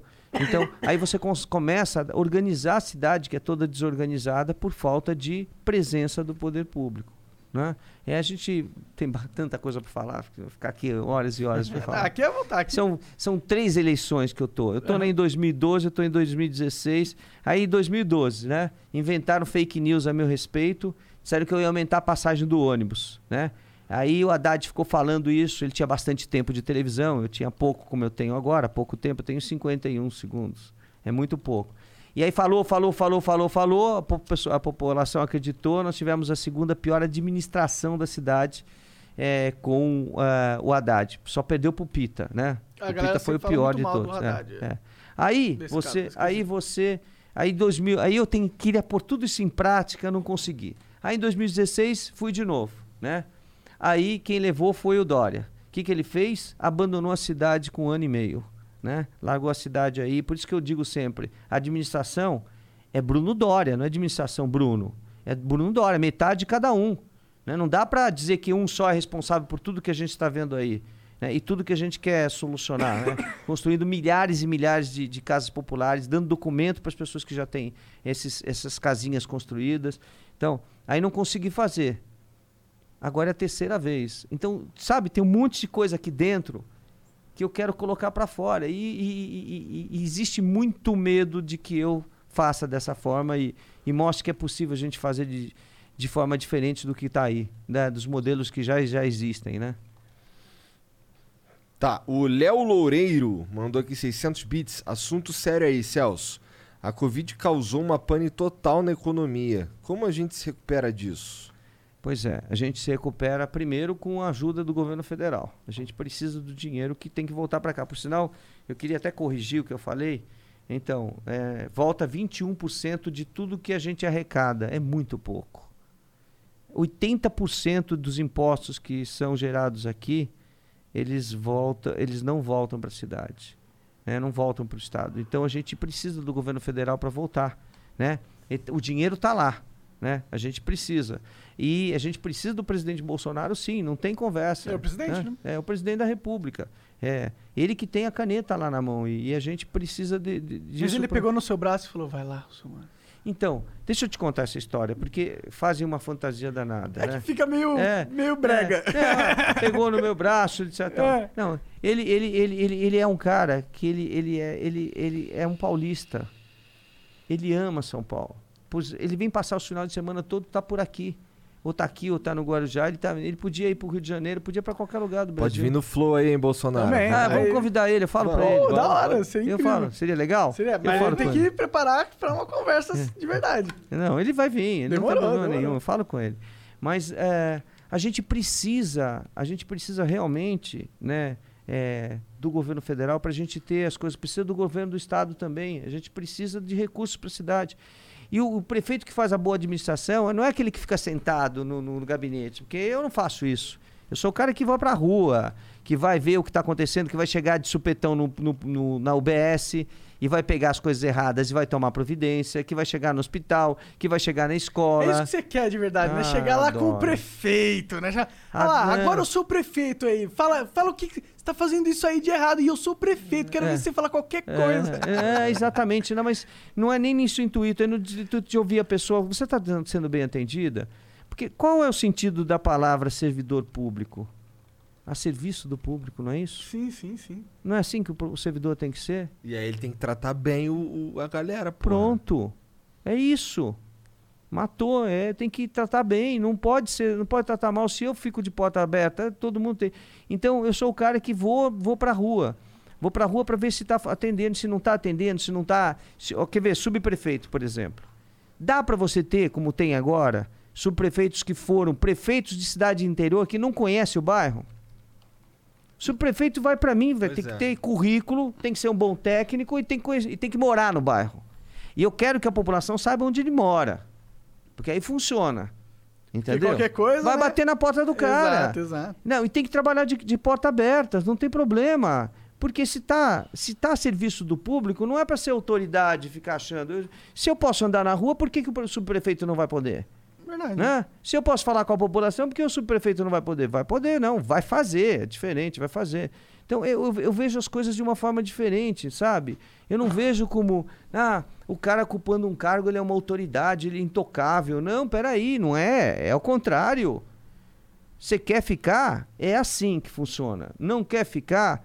Procura o seu caminho que tem quem queira, né? E que vai atender a população que tem, que, que tem é, é, no seu, no seu é, é, interior, sabe, esse, esse- essa, disposição de fazer o bem, entendeu? Ah, o Gaúcho Ruivinho Mandou 600 bits. Vou mandar o papo reto, Celso. Esse Covas soldou a porta dos comércios durante a pandemia. Você concorda com isso? O que você vai fazer se chegar a segunda onda da Covid? Da COVID? Primeiro, eu não concordo, acho isso um absurdo, porque você, você soldou portas de pessoas que precisavam trabalhar. Se a pessoa estava abrindo a porta, meia porta, para poder vender alguma coisinha, ou até para limpar, teve pessoas que estavam limpando o comércio. Porque você não pode ficar com uma, um, um espaço fechado cinco meses. Está vencendo aluguel, está vencendo conta de água. Por sinal, a vence, vencendo IPTU não deram um centavo de desconto. Mas espera aí, você, mas você não está não tá arrecadando nada, meu amigo. Parcela, cria um programa de parcelamento, dá desconto para as pessoas. ah, Não fizeram nada, tinha que fazer. Eu faria, eu teria feito, eu vou fazer. Né? As pessoas, a gente precisa ajudar aqueles que estão gerando emprego a sobreviver. Aí você vai lá com a porta do, do cara, não, melhor, solda a porta do cara e acabou com a vida do cara. Olha, tem uma foto aí no celular, mostro para vocês, de uma rua no centro, lá no, no Bom Retiro, todinha, todinha, é, cheia de placa de vende-se, vende, vende, fechou tudo. É, é, como é que pode um negócio desse? Não, não dá pra gente aceitar é, esse tipo de, de, de pro- Olha aqui, ó. Aqui, ó, a foto. Vendendo tudo. Ou vendendo ou alugando. Tá aí, ó. Onde é? No Bom Retiro. Isso daqui é emprego que foi embora. São pessoas, empresários que estão quebrados. Né? A pandemia quebrou muita gente. É, né? mas então eu não faria assim, não teria feito, eu teria cuidado das pessoas. É, é, primeiro, eu- o que eu defendo, né? Eu, eu defendo o distanciamento vertical. O que, que é o distanciamento vertical? As pessoas com deficiência, e eu conheço bem isso porque eu fui relator do Estatuto da Pessoa com Deficiência, do, da Lei de Inclusão, é, as pessoas idosas, né? as pessoas que têm algum tipo de doença respiratória ou, ou tenha diabetes, etc. e tal. Tenho uma, uma pessoa que trabalha comigo tem diabetes, ela está em casa. E você tem que proteger essas pessoas porque elas são vulneráveis. Aí você tem que cuidar é, no, no, no- no distanciamento para que, que a Organização Mundial de Saúde diz. Porque está provado que é, o lockdown não funciona. Peru fez isso aqui do nosso lado. A quantidade de con- contaminação é mais do que o dobro do que a gente tem aqui. Todo mundo ficou trancado em casa. Não funciona. Porque as pessoas ficam uma quantidade grande de pessoas juntas e, e aí é, quando você tranca contam. elas em casa, mas você não tranca elas em casa sozinhas. Você tranca em casa todo mundo junto. E um vai pra é. um canto, aí volta, aí contamina um grupo, aí É. sai, vai pro outro grupo. Isso e daí, porque tem que comprar comida. Então vai no supermercado. Ou Então... quer visitar a mãe, tem gente que não consegue. É. Tem, ah, é pandemia, ninguém pode sair, ok, beleza. Mas tem gente que não consegue ficar seis meses sem ver a mãe, seis meses sem ver o filho. né? Então- não existe isso. Então isso ficou provado que não funciona, entendeu? Então nós vamos cu- cuidar com as orientações da Organização Mundial de Saúde, mas nós não vamos trancar as pessoas desse jeito, não vamos fazer o absurdo que foi feito. Nós vamos cuidar das nossas crianças, precisam ter aula. Olha só o desnível que nós estamos criando. As crianças da escola pública não têm internet na, na, na- na periferia, não tem. Né? O Bruno queria distribuir tablet, aí o, o, o Tribunal de Contas do município proibiu. Por quê? Porque não tinha chip no primeiro momento. Aí depois ele quer pôr chip. Peraí, deixa eu perguntar uma coisa. Né? Põe um, chip com uma velocidade baixa. Quem consegue baixar uma, uma, uma aula? Quem consegue interagir numa aula? Pois um chip. Você, se você pegar o nosso, andar para São, pro São Paulo, pegar o celular para conversar só por áudio, nem vídeo, no WhatsApp, toda hora fica tum tum. Por que que, por que que cai toda hora? Cai porque a internet é uma porcaria. Por isso que vai vir um speedômetro aí. Mas Entendeu? o- os, os chips do, dos celulares são ruins? Que não, não é que os chips é, foram, porque você, você A internet em si é ruim. a internet já é Ah, ruim, sim, aí o poder público não fiscaliza. Se ele você falou que vai ser ano que vem, essa, É. ano que vem, se ele É. ganhar, né? Pois é, porque não fez antes? É. Seis meses. É. Já devia ter feito no primeiro mês. Comprar tablet não deve ser tão difícil. Não. As É que ele disse que é- operadoras. ele disse que é difícil porque é uma burocracia. Nada, as operadoras, as operadoras Ah, estavam se predispondo, inclusive, a fornecer os tablets. Mas ninguém procurou os operadores, foram comprar para gastar dinheiro. entendi. É, sabe por que está acontecendo isso? Porque eles não gastaram o dinheiro da, da, da- da da- não, da, educação. Ah? Eles têm um limite que tem que ser gasto. E quando não gasta, o, o- prefeito responde por crime de responsabilidade. Então gasta a corre É. de custo. Aí quer gastar no- comprando tablets. Aí, aí, bom, o tablet foi bloqueado Entendi. pelo Tribunal de Contas. Por tem que, que ter. foi bloqueado? Porque não falaram como é que ia distribuir e como é que as crianças iam acessar sem, sem chip. Ah, não tinha chip no Não. tablet? Não tinha chip. Ah, é- aí é burrice mesmo. né? Bom, aí foram correr atrás das operadoras Ah. para conseguir chip. Aí os operadores, ah, peraí, como é que nós vamos distribuir? Para onde vai? Onde é que vai esses tablets para a gente poder organizar esse logística. negócio, logística? Mais uma vez. Bom, por moral da, da história, não saiu. Agora, qual o problema? O problema é que essas crianças da rede pública, elas estão defasadas já há um ano em relação às crianças da, es- da escola particular, né? Meu Deus do céu, nós estamos criando dois tipos de cidadão. É o cidadão com oportunidade, o cidadão sem oportunidade. Estamos, na verdade, mantendo isso aí, né? É piorando, né? É. Digamos Isso assim, sempre nós estamos existiu. piorando. É. Piorando isso daí. Então a gente precisa pensar nisso. Por isso que eu quero as escolas abertas no final de semana na mão dos pais. Eu tenho uma, eu tenho uma pergunta esse negócio da- das escolas. Você está aberto a uma releitura radical do- de como a escola funciona? Porque, sinceramente, o nosso modelo vem da década de 50, mano. Então, veja bem. Sabe que do que depende? Projeto pedagógico. Sabe quem faz isso? Os professores. Sabe por que, que não faz? Porque o professor fica pulando de sala para sala, é, ou seja, de escola para escola. Então, o professor da rede pública dá aula numa escola, depois dá aula na outra escola, depois dá outra na escola. E cadê o projeto pedagógico? Se você está pagando para o professor dar aula em um monte de escola, não é melhor você pagar para ele ficar numa escola só? O, custo, o custo é o mesmo. E esse, esse professor é, mais bem pago, com projeto pedagógico, não vai ensinar com. É, o, o professor da escola particular não fica só numa escola particular? Sim, é, talvez seja, Por que que. Então, Tem- o cara tem que estar integrado no, no Então- ecossistema do colégio. Não dá pra ele Então. estar integrado em 30 ecossistemas É, ao mesmo tempo. Então, aí não tem projeto pedagógico, aí a educação fica ruim. A gente tem que cuidar dos professores. Se você quer ter boa escola, primeiro cuida dos professores. Né? Senta com os professores, o que, que vocês precisam? Ah, nós precisamos de, de cursos de requalificação. Ótimo.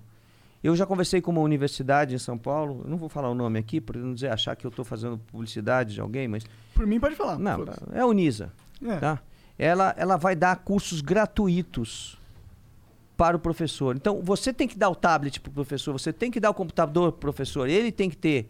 E ele tem que ter internet em casa, porque se você tem um projeto pedagógico, ele tem que ter mecanismos para poder dar aula, então ele precisa aprender. Aham. Né? Ah, então, pô, um professor que não tem internet em casa, eu já fico, caralho, ele é Então, professor? mas Como que ele é então. professor se não tem nem internet em pois casa? é, né? mas aí o poder público não é Como que ele presente. se atualiza, tá É, ligado? Você quer ver, as escolas particulares, elas bancam a internet na, na, na casa do, do professor.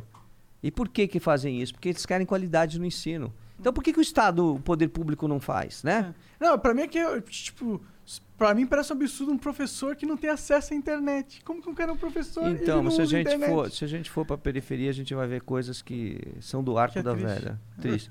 Bom, moral da história, a gente tem aí uma situação ruim, complicada. Nós vamos mudar, vamos fazer diferente e vamos fazer com que esse jovem tenha a oportunidade que tem o jovem da, da, da, da classe média alta. O, o mais brabo de BH mandou aqui 1.200 bits. Celso Pato Branco, gosto muito da patrulha e do consumidor. E queria saber se você ganhar para prefeito, o programa vai terminar? Não, não vai não. e a gente vai continuar com a patrulha do consumidor sim, porque ela, ela é importante para as pessoas, né? E dá para tu manter não, e depois isso? tem, e tem mais um detalhe. Eu, o dinheiro que eu ganho no, no, no, no YouTube, no meu canal no YouTube, é, é- ajuda a gente a continuar fazendo isso. Entendeu? Então, legal, gente. Vou fazer sim, vamos fazer. E vai ter a patrulha do, do, do cidadão também, vai ter a patrulha do serviço público, né? Vai funcionar, tem que funcionar as coisas, né? Então Beleza. pode ficar tranquilo Então não que vai acabar não, o Celso mas- é, pa- é o Pato Branco aí? É, o Celso Pato Branco. O Celso Pato, o Celso Pato Branco não vai acabar com a patrulha. O Danilo Lohan mandou 600 bits. Celso, admiro seu trabalho na patrulha e queria saber como pretende melhorar a saúde na cidade. Puxa, muito legal. Qual o problema da saúde? Né? E aí, como é que eu sei? Como é que eu, conversando com as pessoas, andando pelas periferias. É que você não consegue um exame, você não consegue uma consulta especializada, você não consegue uma cirurgia eletiva. Eu estava agora na Zona Sul essa semana, tinha uma, uma senhora que falou para mim: eu estou há seis anos esperando uma cirurgia. Ou seja, já começou um governo, acabou o governo e ela não conseguiu fazer a cirurgia. Mas por que, que isso acontece? Porque o sistema está congestionado, né? Está represado. Se você não tem médicos especialistas, né? Se você não tem um ginecologista e demora seis meses, um ano para conseguir passar pelo, pelo médico ginecologista, você vai acabar ou com câncer ou vai acontecer como uma, uma, uma senhora falou. Eu dei à luz, com sete meses não consegui chegar no ginecologista. Quer dizer, não tive pré-natal. Caralho, Caralho. doideira. Cara, isso, é um, isso é um absurdo. Então, como você resolve? Né? Para a gente ser prático. Primeiro, teleconsulta. Isso já está autorizado, a gente precisa fazer. Então, a teleconsulta vai ter dois caminhos. Uma, se não precisar de exame de toque, né? Pelo celular. E aí o médico vai ter o histórico da pessoa. Vocês vão me perguntar, mas é prontuário ou histórico, né? É histórico. Por quê? Porque é mais que o prontuário. O prontuário médico é só a- as questões médicas. O prontuário, o histórico é saúde é, oral, psicológica, é o fisioterapeuta, é o nutricionista, é, enfim, é toda a cadeia de, da saúde para escrever naquele histórico. Então, quando você tem um histórico, que você sabe as vacinas que a pessoa tomou, as alergias que ela tem, os exames que ela já fez, as complicações que ela pode ter tido anteriormente, né? Se ela tem pressão alta, se ela tem hipertensão ou não tem, fica mais fácil para o médico. Então, ou você vai ser o dono do seu prontuário, da sua, do seu histórico. E aí você tem a senha, que você pode mudar a qualquer hora, você dá para o médico, o médico acessa, olha tudo aquilo, conversa com você, prescreve, e aí você fala, poxa, mas ele está do outro lado. E a receita? Como é que faz se eu não posso pegar a receita? Não. O sistema vai ter Uma receita todo digital. fechado. Já, exatamente. É tudo que você defende aqui que eu vejo você defendendo. Sim, cara, eu gosto disso. Eu acho que tem que ser feito, independente de quem ganha essa merda. Tem É. que modernizar Então, essa parada. Aí o que, que você faz? Você vai em qualquer farmácia, ou a pública ou uma farmácia eh, particular, e você dá a senha que o médico te deu, aparece a sua receita, você pega o remédio. Entendeu? Então, a gente resolve o problema da saúde, eh, da saúde primária, né? Que é, é, é a primeiro atendimento. De que Logística forma? de novo, né? É, Aí um exatamente. De como é que você O começa problema com... do Brasil é burocracia e logística. É. Aí como é que você né? começa com Uma o histórico? O histórico você começa com a agente de saúde, que vai na tua casa, que conhece as pessoas pelo nome, que preenche os primeiros dados, e ele vai sendo cada vez mais é, é, é, é, rico, de, né? rico de informações. Sim, sim. Né? Bom, aí se você tirar o, o, o problema da, da saúde primária da frente, você começa a ter é, o, o- a solução para o resto, que seria os exames, etc. Tal. Então, no primeiro momento, a gente tem. É, vê para mim quantos exames, quantas cirurgias estão represadas em São Paulo e quantas. é, e quantas consultas, Ah, consultas consulta. especializadas. É só para a gente dar o dado para as pessoas que estão nos assistindo. Só pra ter um Mas- parâmetro. É. Mas aí o que, que nós temos num primeiro momento? Tem que fazer um mutirão. Então nós temos um monte de clínicas, clínicas é, é, populares, né? Tem várias clínicas, não vou ficar falando o nome das, das redes aí, mas a gente vai conversar e fechar convênio com elas, vão fazer todos os exames e todas as consultas necessárias para a gente poder é, acabar com o represamento e acabar com um problema sério. Qual que é? Se você congestiona a atenção primária, as pessoas que não conseguem chegar no médico, o que, que elas pensam? Bom, se eu não consigo ir no médico marcar uma consulta, eu vou na porta do pronto-socorro e eu consigo. O que, que acontece com o pronto-socorro? Fica entupido. Entupido. E quando você entope o pronto-socorro, você entope a internação, entope tudo. Mas se você deixar o pronto-socorro para as questões emergenciais e conseguir atender as pessoas de fato, você começa a pôr a casa em ordem. Aí nós vamos fazer mutirão nos hospitais para as cirurgias, vamos fiscalizar o preço das próteses, vai acabar com esta pouca vergonha Legal. de ter preço superfaturado em próteses, órteses, né, para cirurgia. Próteses é. se- é se- Não, a prótese pode ser uma prótese de, Sim, de sim. ti- titânio para um Hoje, osso é, que hoje é um você- mercado com, É. com problemas? É, nossa, tem É uma corrupção danada. Ah, é? Entendi Aí, que- aí com os preços absurdos, entendeu? É, é gente ganhando dinheiro de todo lado. É o médico que pede a prótese, às vezes nem precisa da prótese, mas ele põe uma prótese na pessoa porque ele quer. Então você, como é que você resolve isso? Segunda opinião, quem tem plano de saúde, quem tem um pouquinho de dinheiro, fala, ah, você está com tal doença, você vai precisar colocar uma rótula no, no, no joelho, uma prótese. Você fala, peraí, meu, eu vou operar meu joelho sem ouvir outro cara? Nós vamos fazer a segunda opinião no serviço público, não vai ser um único médico. Porque se ele aprontar, vai, os dois vão responder. Aí você tem Aí você- alguém que não quer aí você vai no dizer- outro. é, aí você fala, ó, eu não vou entrar nessa daí porque amanhã pode ser que esse cara aí que fez a primeira consulta tá querendo ganhar uma um dinheiro em cima da prótese e essa pessoa precisa de fisioterapia, não precisa de uma prótese. Entendeu? Aí nós resolvemos o problema. Legal. Né? Então aí a gente vai criando mecanismos, mais uma vez, logística, para poder, que né, para poder fazer a coisa acontecer. Vamos fazer o mutirão, vamos limpar tudo, zerar e a partir da- do momento em que você está zerado com os problemas, você começa a trabalhar com, com folga e, e atendendo as pessoas. É, ho- hoje o Estado brasileiro funciona de uma forma burra. É, tipo, tem Porque- dinheiro, então- tem, tem tudo, só que é tudo, é todo mundo batendo a cabeça um no outro, assim, ó. Você quer ver alguma coisa? Como você tem razão no que você está falando? Pega uma pessoa que tem pressão alta. Quanto custa o remedinho? Cinco reais.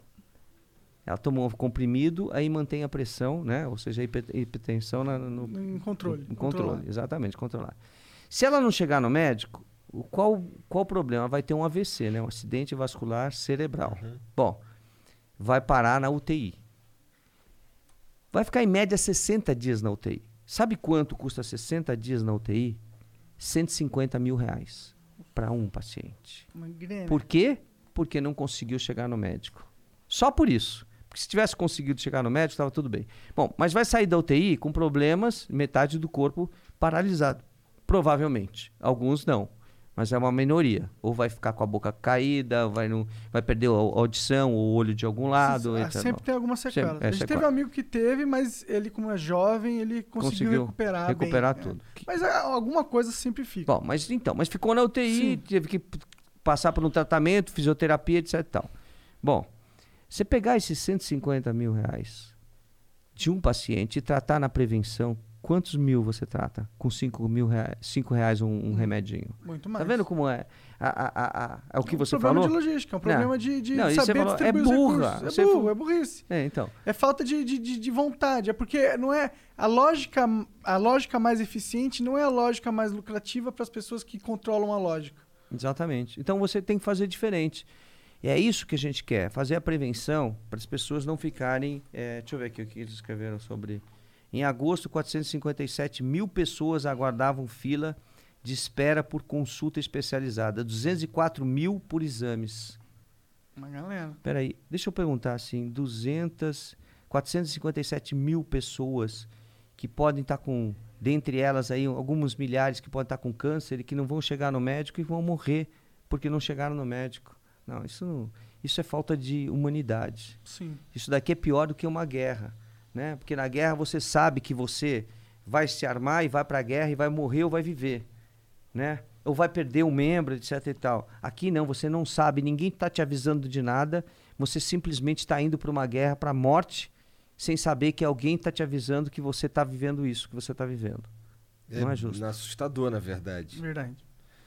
Bom, o pastelão do Kenny mandou 600 bits. Russomano, minha casa alaga todo santo ano com as chuvas. Todo prefeito promete que vai resolver, mas até agora ninguém fez nada e eu continuo perdendo tudo. Posso confiar que você vai resolver? Poxa, olha, cara, é o que eu mais quero. Eu sou vítima de enchente. A minha produtora encheu agora no Certo? começo do ano. Já é a segunda vez. Perdi tudo lá. Porque a gente achava que depois que mexeram na calha do, do rio Tietê, eu tô na Barra Funda, é, teria solucionado o problema. Foi um estrago, um estrago. Então a gente sabe o quanto dói você ficar uma semana sem poder entrar onde você mora, onde você trabalha, e aí tomar conta, a chuva tomar conta de tudo. O que, que dá pra gente fazer agora? pra- Agora, agora, agora a prefeitura já devia estar fazendo um mutirão, limpando todos os córregos, riachos e rios. Primeiro, fazendo campanha publicitária, não jogue lixo no rio. E nós temos que investir. Aí vamos mais uma vez na história. Eu preciso do governo federal. Eu preciso do presidente Bolsonaro. Por você quê? precisa de grana. Você precisa de grana. Por quê? Por exemplo, Grana, grana. vamos usar como exemplo o Rio Pinheiros, né? Que na verdade é uma lagoa hoje em dia, porque você tem duas comportas, uma de um lado e outra do outro. Você tem ali no Cebolinha e você tem na Pedreira. Então o que, que eles faziam, né? Quando estava muito cheio, abria um lado, a água vinha para cá. Ou abria o outro, a água vinha para cá. Só que a água tá nível 4 de poluição. Tá tão poluída, tão poluída, tão poluída que se você abrir do lado da pedreira ou do outro lado, vai contaminar tudo. Então você tem que manter aquilo lá fechado. Entendi. Mas como é que você resolve o problema? Aí eu chamei o, o ministro da, do Meio Ambiente, é, o Ricardo Salles, e falei, ó, Ricardo, eu preciso de dinheiro. Ele falou, tem que resolver o problema dos afluentes, porque tem um monte de riozinho que desce ali no Pinheiros que já está coberto, né? Foi feito, ou fez rua em cima.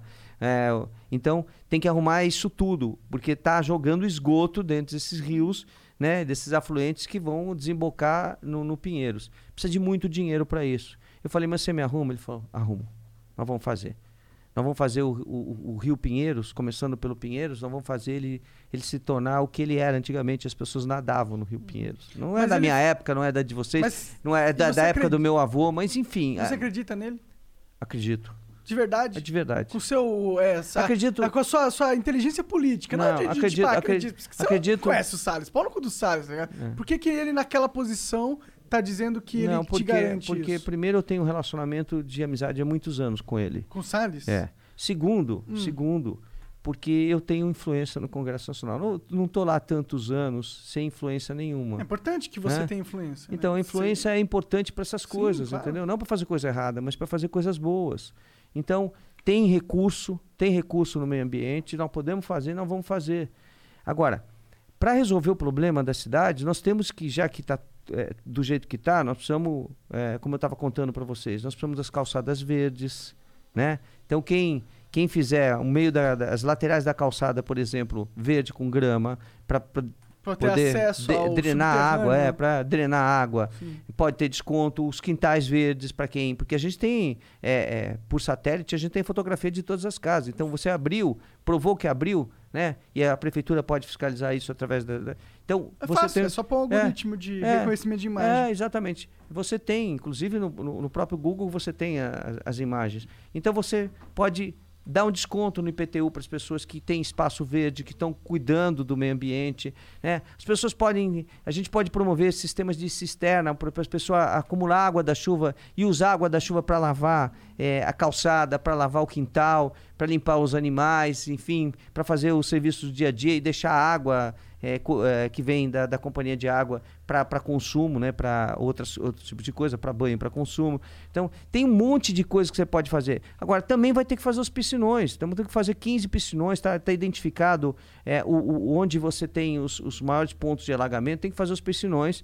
Agora, com o tempo, com a- a- a- o trabalho que a gente vai desenvolver, com a educação ambiental, nós vamos conseguir resolver o problema da cidade, começando pela cidadania das pessoas de não jogar as coisas dentro dos rios. Tá. Ah. O. Peraí que eu me perdi um pouco. O Riquinho, dono de São Paulo. Caralho, os caras inventam cada nome, moleque. Riquinho dando São Paulo é foda. Esse é rico pra caramba, hein? Riquinho, dono de São Paulo, mandou 600 bits. Salve, Flow. Fala, Celso. Pra mim, a educação é o que pode mudar a É cidade. isso Você mesmo. tem plano pra educação? Pode mudar mesmo. Pode mudar de todas as formas. Ah, acho que a imagináveis. gente falou bastante sobre os seus Falamos. planos. É, falamos. Falamos, falamos da escola no final de semana, da escola do primeiro É, emprego, falamos. falamos da, da qualidade de educação que vai É ser que, é igual que essas a. mensagens elas, elas vão ao longo do chegando e programa. é. É. Exato. O Darkness Fala Bosta. Cada nome escroto. É, mandou aqui 1.200. Salve, rapaziada. Suave. É. Eu moro do lado do Hospital 9 de Julho, no centro, e nosso querido prefeito resolveu reformar a calçada dos hospitais bem durante o pico da pandemia, resultando numa puta confusão, confusão no trânsito, nem as ambulâncias chegavam no hospital. Fora gastar 100 milhões no Anhangabaú para encher de água na primeira chuva. Essas são as prioridades da cidade ou ele é incompetente? Incompetente. Se é pra responder na lata, tô respondendo na lata. É que a gente. É, isso aqui Porque uma eu, que a gente falou. eu, né? teria, eu teria gasto na periferia. Eu vou governar da periferia para o centro. Né, Vamos cuidar das pessoas na periferia, porque a gente não precisa se trancar em grades aqui dentro da, da cidade. Sim, Né? porque quem mais precisa de amparo é a pessoa na É, periferia. exatamente. o rico tem dinheiro. O MGMM Underline mandou 1.200 bits. Monarque Igor, beleza, manos? Queria saber do Celso uma parada, uma parada. Perto da minha casa tem assalto e roubo de carro toda hora. Tem alguma proposta pra resolver isso? Tem. Olha, a questão da segurança não é do município, mas o município pode ajudar o Estado, né? Porque a Polícia Civil e a Polícia Militar estão sob o comando do, do governo do Estado, do governador. Então, o que, que a gente pode fazer? A gente pode trabalhar com a Guarda Civil Metropolitana, que é da Prefeitura, fazendo concursos, aumentando a quantidade de homens e proporcionando algumas coisas que, por exemplo, é, é, são ruins. A, a Ronda Maria da Penha, por exemplo, você só tem no centro da cidade. Então chega na, as pessoas, as mulheres são vítimas de violência familiar, é, não chega nunca. Então nós vamos colocar isso na, na, na, em toda a cidade. Agora, nós temos um sistema de monitoramento de câmeras, né? Todas as ruas hoje, as, os, os, vizinhos fazem é, uma vaquinha, colocam, colocam, câmera, etc. Tal. Aí a prefeitura diz assim, ah, eu quero as imagens. Aí os vizinhos dizem assim, eu dou a imagem. Ah, não, mas para você me doar a imagem, você tem que comprar o aplicativo, você tem que pagar a internet, você tem que cuidar da, da câmera, porque tem que ser câmera assim, assim, essa brincadeira, cara. Isso não funciona. Pô, se, se os caras já estão ajudando, vamos com que eles estão ajudando para a gente fazer centrais de monitoramento que a, que a Guarda Civil Metropolitana vai trabalhar. Mas aí a Guarda Civil Metropolitana precisa conversar com a Polícia Civil e com a Polícia Militar para fazer segurança pública. Ela pode chegar na frente, mas depois tem que conduzir para a delegacia, tem que fazer um trabalho que está é, é, nas mãos da, do governo do Estado. Então, vou, vou contar um negócio para vocês. Aqui no Ipiranga, né? No, no, no bairro aqui. Se aqui tiver, passando aqui na frente, uma viatura da Polícia Militar perseguindo, perseguindo um, um bandido e lá na frente, na esquina, tiver uma viatura da Polícia Civil ou da Guarda Civil Metropolitana, o cara nem cerco vão fazer, ela vai essa esse cara vai fugir, vai conseguir eh, dar linha. Por quê? Porque a Polícia Militar não fala com a Polícia Não Civil, que não fala com a Guarda Civil Metropolitana via rádio. Por que que eles O não canal, falam? o canal de rádio da Polícia Militar é um, o canal de rádio da Polícia Civil é outro, o canal de rádio da Polícia da Guarda Civil Metropolitana é outro. Então nós vamos proporcionar um canal de rádio em de- onde, onde todos possam se conversar. Porque aí, quando tiver uma ocorrência, avisa na no rádio, a viatura que estiver mais próxima chega antes. Se tiver que entregar para outra, não tem problema nenhum. Mas Mas o importante é chegar. Inimizade política entre essas agências? Não, não, não. Entre as, as, as polícias. É, será que elas não se só- falam? Porque, só- mano, nós somos polícia militar, nós somos polícia civil. não Mas aí, nesse caso, Não. eles têm mais o que. Não. Se eles entrarem nessa, aí tá errado. É, né? precisa Tem ter tantos tipos É. de polícia. Por que, que não é só a porra de uma polícia só? Pois é. Eu tenho um projeto, tá desde 2009 no Congresso Nacional, criando a polícia única. É a polícia é, do Estado, polícia estadual. Tem polícia federal para os casos de crimes federais, polícia estadual, que seria é, uma polícia única, fazendo polícia judiciária, que é o que faz a polícia civil, fazendo polícia preventiva e ostensiva, que faz a polícia militar. Como é em qualquer lugar, se chegar em Nova York, por exemplo, é assim. É uma polícia só. Todo mundo tem patente, mas tem um pessoal que trabalha interno e tem um pessoal que trabalha externo, né? E, e- e tem entrosamento. Então, por exemplo, aqui em São Paulo, só para vocês terem uma ideia, a polícia militar recebe uma ocorrência de um homicídio. Aí vai lá no local, pega, vê o local, etc e tal. Aí ela vai e avisa a delegacia de polícia. E a delegacia de polícia, a maioria das vezes, não vai no local, tá? Então, o policial que pegou a ocorrência entrega para um que não foi ver o que estava acontecendo, né?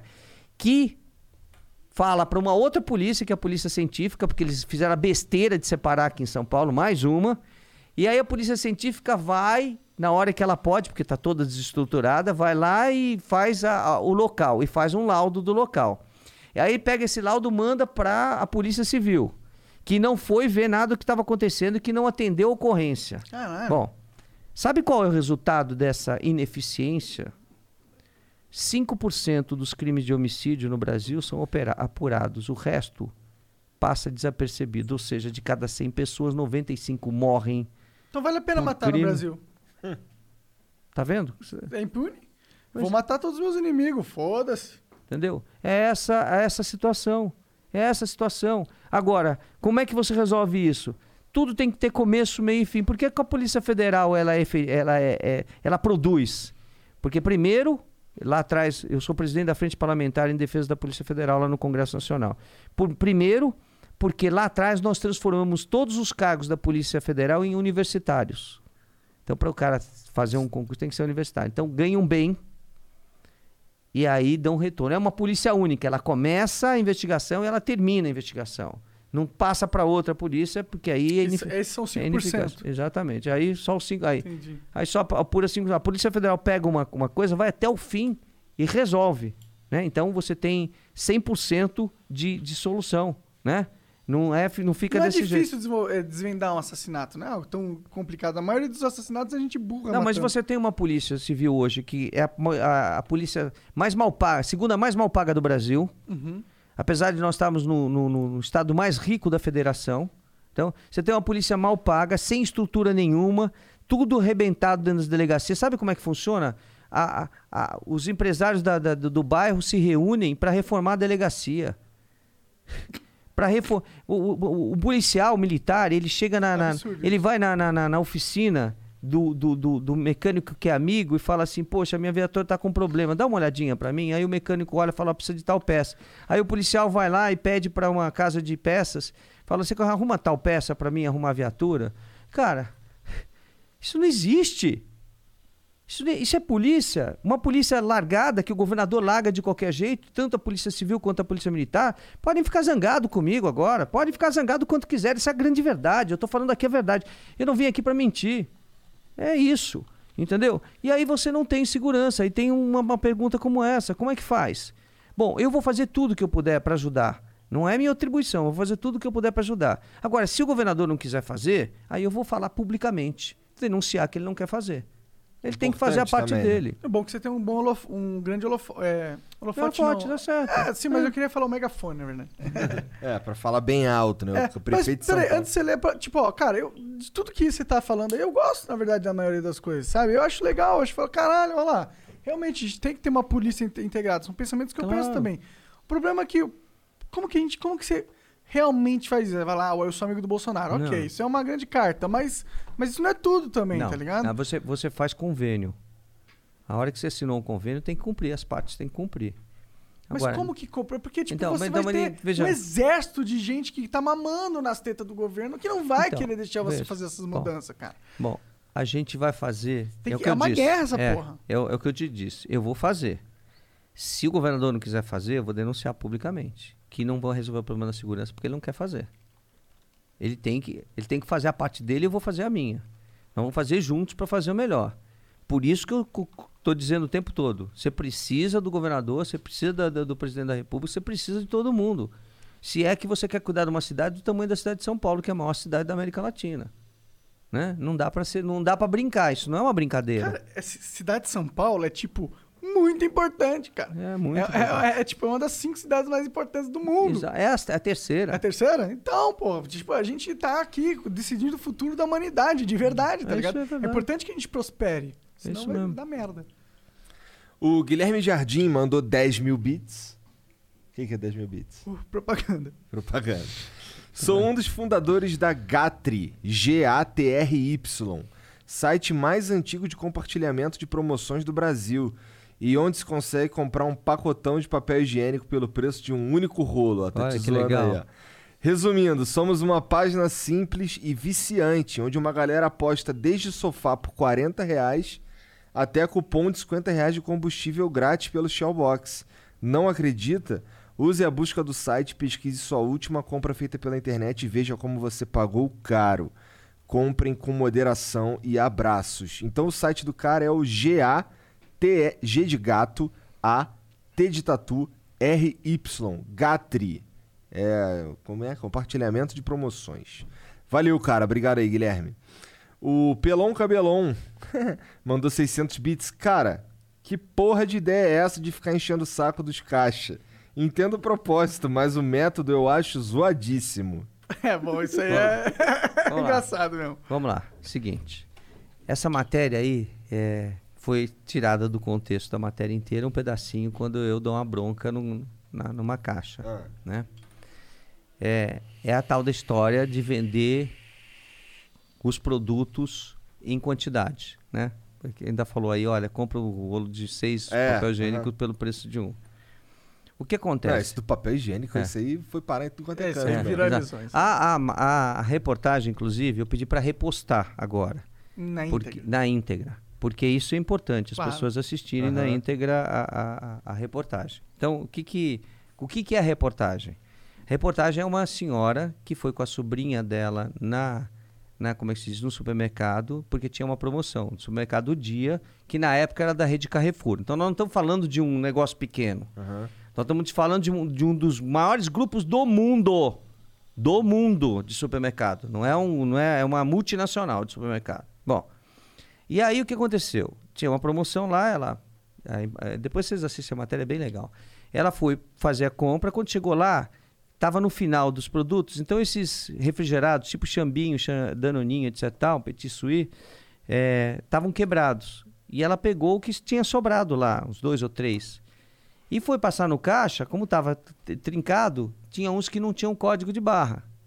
Aí falaram para ela, olha, você não pode levar assim. Ela falou, não, claro que eu posso, eu posso levar na quantidade que eu quiser. Né? É o que diz o Celso Russomano e eu vou levar na quantidade que eu quiser. Entendi. Não, a senhora não vai levar.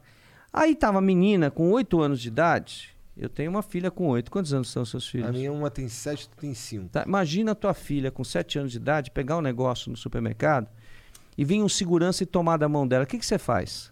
Eu ia ficar bem puto, cara. Eu ia. Não sei, acho que eu. Eu ia xingar ele Que, que- com que todo situação mundo. de merda, né? Que situação, né? É. Pois é, aí foi isso que aconteceu. E a tia ficou muito chateada com aquela história e chamou a polícia lá no supermercado, né? E ficou revoltada, fez um boletim de ocorrência, etc e tal, e falou e entrou em contato comigo, né, com a minha equipe. E eu falei: "Não, não pode. Você pode comprar na quantidade que você quer, é o que diz a lei. Peraí, os fabricantes não estão acima da lei. Lei é feita para ser cumprida, né? E a gente precisa pensar nas pessoas de baixa renda, porque você fica fazendo publicidade na televisão e, e você não dá a oportunidade das, das, da- dos- das crianças terem aquilo que, que é veiculado na televisão. Eu te pergunto, você vê a publicidade de brinquedo, por exemplo, dá para comprar uma, uma, uma- uma- uma criança de baixa renda, consegue comprar um brinquedo desse que mostra na televisão? Nem fudendo, é 100, 200 reais um brinquedo desse. Uma pessoa que ganha mil reais por mês, um salário mínimo, vai comprar um brinquedo de 150 reais? Uma vez por ano. Né? O mais barato, né? É, a gente é. tá falando dos mais baratos, né? Sim. Então, é. Aí o que acontece? Aí você vai num supermercado, o fabricante manda para o supermercado, por exemplo, eu tô com pouco dinheiro, quero comprar um quilo de arroz, só tem cinco quilos. Para uma pessoa da, da periferia, isso é um absurdo, cara. Porque às vezes é a comida que ela vai dar naquele dia para os seus filhos. Aí você não vai comprar porque não tem um quilo. Não, a lei diz você pode fracionar um quilo. E pensa na pessoa, na criança que está morrendo de fome lá, que está com fome. Pensa nessa criança, pensa no idoso que está com fome, pensa nas pessoas com deficiência que estão com fome, com fome. Isso que me revolta, entendeu? Não, mas o poder econômico ele é mais forte do que tudo, pode tudo, ele pode tudo. Ok. Aí o que, que acontece? Eu peguei e falei, bom, então vou fazer uma reportagem ensinando o que diz a lei. E fui até o supermercado. E eu chego no supermercado, peço pela gerente, antes de entrar. Aí vem a subgerente lá. E vem um segurança junto, né? Aí eu falo para ele, olha, é o seguinte, eu tô com essa senhora aqui, aconteceu isso, isso, isso. Aí ela fala, é, não foi no meu dia, acho que foi no dia de outra, de outra gerente aqui, não foi no meu dia. Bom, eu mostrei quatro leis federais, não foi uma. Quatro leis federais dizendo que é direito do consumidor comprar na quantidade que ele quer. Porque é uma questão social. É muito mais do que eu querer eh, comprar, né? Então, o que, que eu fiz? Entrei, vou falei, agora eu vou entrar no supermercado e vou comprar. O que, que a gerente devia ter feito? Devia ter avisado o caixa. O Celso vai comprar Claro, claro. no que a de acordo com o que a lei diz. Bom, mas não fez. E aí eu peguei e fui andando, falei da, da, da exclusão. Quando você pega uma criança que vê uma publicidade na televisão de um produto que ela não consegue comprar, ela fica revoltada com a sociedade. Ela vai crescer revoltada com a sociedade. O que, que nós estamos plantando? Um bandido de amanhã? É isso que nós estamos fazendo? Porque acha que o Celso foi discutir com o caixa? Bom, pelo menos a revolta você vai ter de uma pessoa que foi excluída, né? E o que a gente tem que defender o tempo todo é é a inclusão, principalmente das pessoas de baixa renda. Bom, aí eu fui lá, peguei os refrigerado, peguei um pacote de caixa de fósforo. Eu, eu quero comprar uma caixa de fósforo, tem que comprar um pacote. Mas eu não estou comprando no atacado. Tá escrito atacadista na frente? Não, não tá. Atacadista pode vender na quantidade que ele quer. Vende para comerciante. Se um consumidor quiser ir comprar no atacado, ele sabe que tem uma quantidade mínima. Mas é atacadista. Supermercado é venda no varejo. É para vender unitariamente. Por isso que e a diz lei a lei. protege os atacadistas nesse sentido. É, ele- sim, porque o cara coloca atacadista, Entendi. ele É pode. uma outra lei. É, é, exatamente. Ele está vendendo comercialmente, não é uma venda ao, consumidor. Saquei, saquei. Bom, aí peguei caixa de fósforo, peguei toalha, peguei papel higiênico, peguei o tal do, do, do refrigerado e fui no caixa. Quando eu cheguei no caixa, eu falei para ela, olha, eu quero um papel higiênico, eu quero uma toalha de papel, eu quero uma caixa de fósforo. E ela virou para mim, fez assim, disse que não ia que não ia passar. Eu falei, olha, eu tenho como chamar a polícia aqui. Essa frase, esse pedaço que eles pegam. Ok. Publicaram dizendo que eu estava que eu estava é, Maltratando, a pessoa. maltratando a, a caixa. Sem o contexto, É, que mas- tinha toda uma mãe com é. uma avó, uma avó Só com uma que filha. eu uma pus hoje, está no ar hoje, inclusive, eu cedo para vocês, mostrando o final dessa reportagem. Em que a caixa, eu viro para a caixa e falo, eu agradeço ela, ela agradece, ela pede desculpas, entendeu? Eu mostro que a compra era de 10 reais e custou um real e pouco, porque comprou na quantidade que o consumidor que- queria. Aham. Né? Não é pelo valor, não é pelo valor, é pelo direito das pessoas de serem É acesso respeitadas, mercadoria. né? Acesso, exatamente, é isso. Você falou tudo. Acesso à mercadoria. Bom, e aí eu digo para ela, é, é, despeço dela, ela pergunta, ela fala assim para mim, é, e se eu precisar de você? Eu falei, pode me chamar que eu venho aqui para te ajudar. E terminou na maior das da- da- do, do, Do bem bom. do bem bom. na- na- Sabe o que, que o bolo fez? O Boulos fez? É bolo. Bolo de coisa errada. De um monte de ingredientes de coisa errada.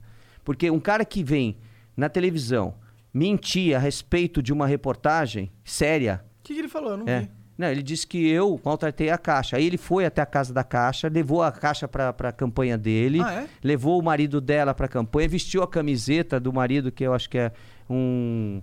Como é que se diz? É um artista plástico. Eu respeito tanto ela quanto ele, que não tem nada a ver com isso, mas o Boulos está se utilizando é, de uma reportagem. Mas, falou que, mas que ele falou que você pagou Ah, ela? é, não, ela, ele, ele que tá com ela. Ele né? que pagou É, ela? Não sei, pode ser. Pode ser, sei. é possível. Pode ser.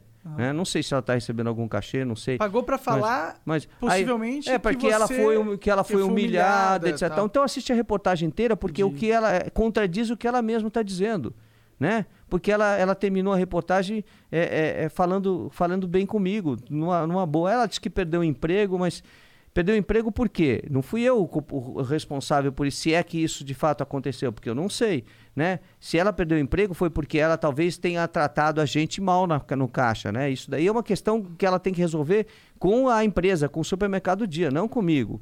Eu tenho a obrigação de defender o povo, né? E eu, eu, eu fui, expliquei para a, a, gerente, não foi para a caixa.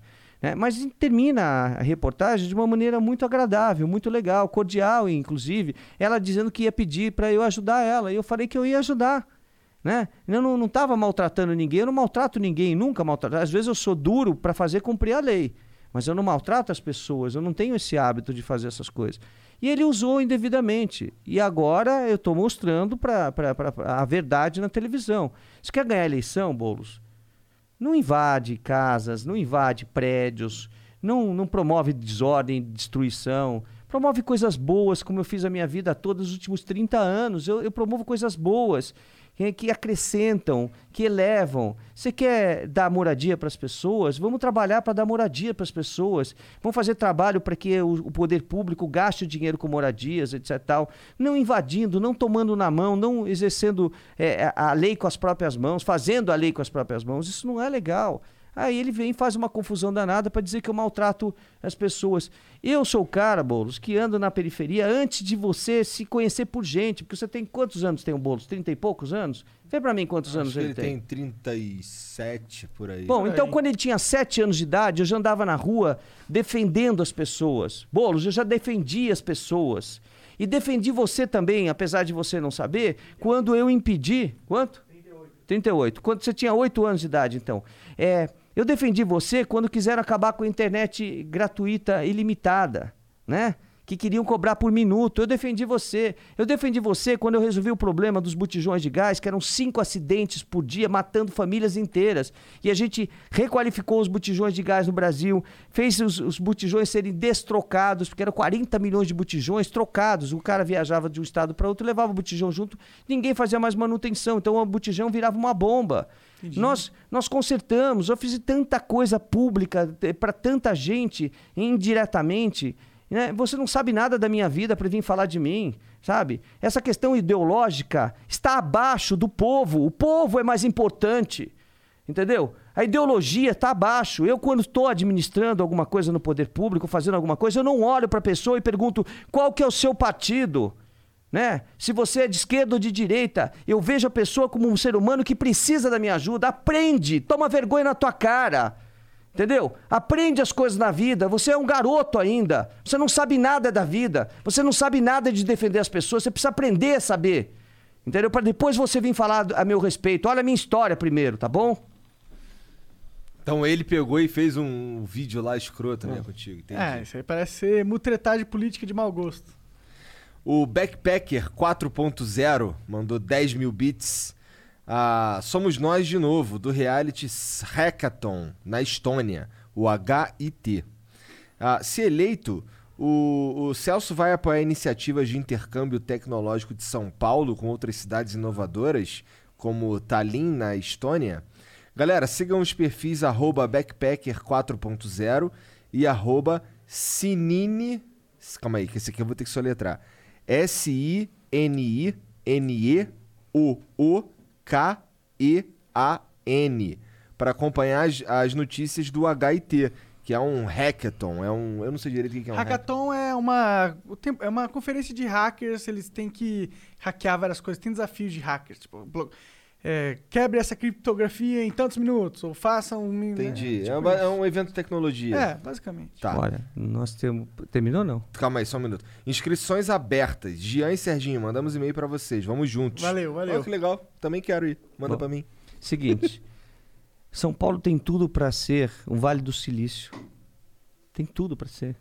Né? Nós temos aqui, inclusive, fibra ótica, temos tudo, temos tecnologia. Nós podemos in- investir nisso. Vamos fazer da cidade de São Paulo um centro tecnológico, sim. O melhor de toda essa América Latina. Se eles têm lá nos Estados Unidos o Vale do Silício, nós vamos ter aqui o Vale do Silício em São Paulo.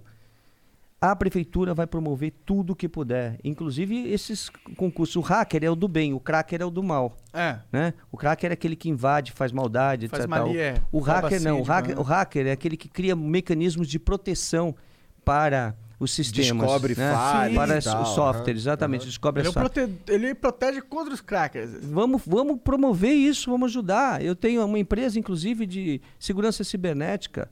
Esse é um tema importantíssimo. O Brasil, eu- o meu sócio é considerado um dos maiores hackers do mundo. Que legal, Entendeu? cara. É, é, exatamente. Um dia você chama ele aqui. Que maneiro. Ele vai mostrar muita coisa legal para vocês. Chama-se? João Lucas Braço. Que né? maneiro, cara. Entendeu? Então, Nossa, eu não fazia ideia que tu tinha uma empresa dessa porra. É, exato. Que a gente maneiro. faz para que é? Proteger, para um- proteger. É Elitron, Elitron, Elitron. Elitron. Legal. É uma empresa. Nós fazemos um, um trabalho grande aqui no Brasil e fora do Brasil. O, o Lucas já trabalhou para o Departamento de Defesa dos Estados Unidos. Ele Caralho. tem uma medalha do Departamento de Defesa dos Estados Que Unidos. foda. Já trabalhou para o Pentágono. Tem medalha do Pentágono. Nossa, eu quero De- muito conversar que com esse cara. Departamento de Defesa. Ele tem tanta coisa. Ele já trabalhou para todo Porra. mundo. Então a gente tem tanta coisa que a gente pode trazer para o Brasil aqui, para a gente fazer o melhor, cara. Então vamos fazer, vamos a- a- aproveitar a oportunidade. São Paulo tem tudo para isso. Só precisa ter uma visão para fora, né? Não pode ser uma visão micro, tem que ser uma- visão macro. É. E eu É, acho eu que a concordo. ideia dele é maravilhosa. Vamos para cima. Bom, é só pra repetir aqui, ó. É arroba Backpacker 4.0. B-A-C-K-P-A-C-K-E-R 4.0. E o outro arroba é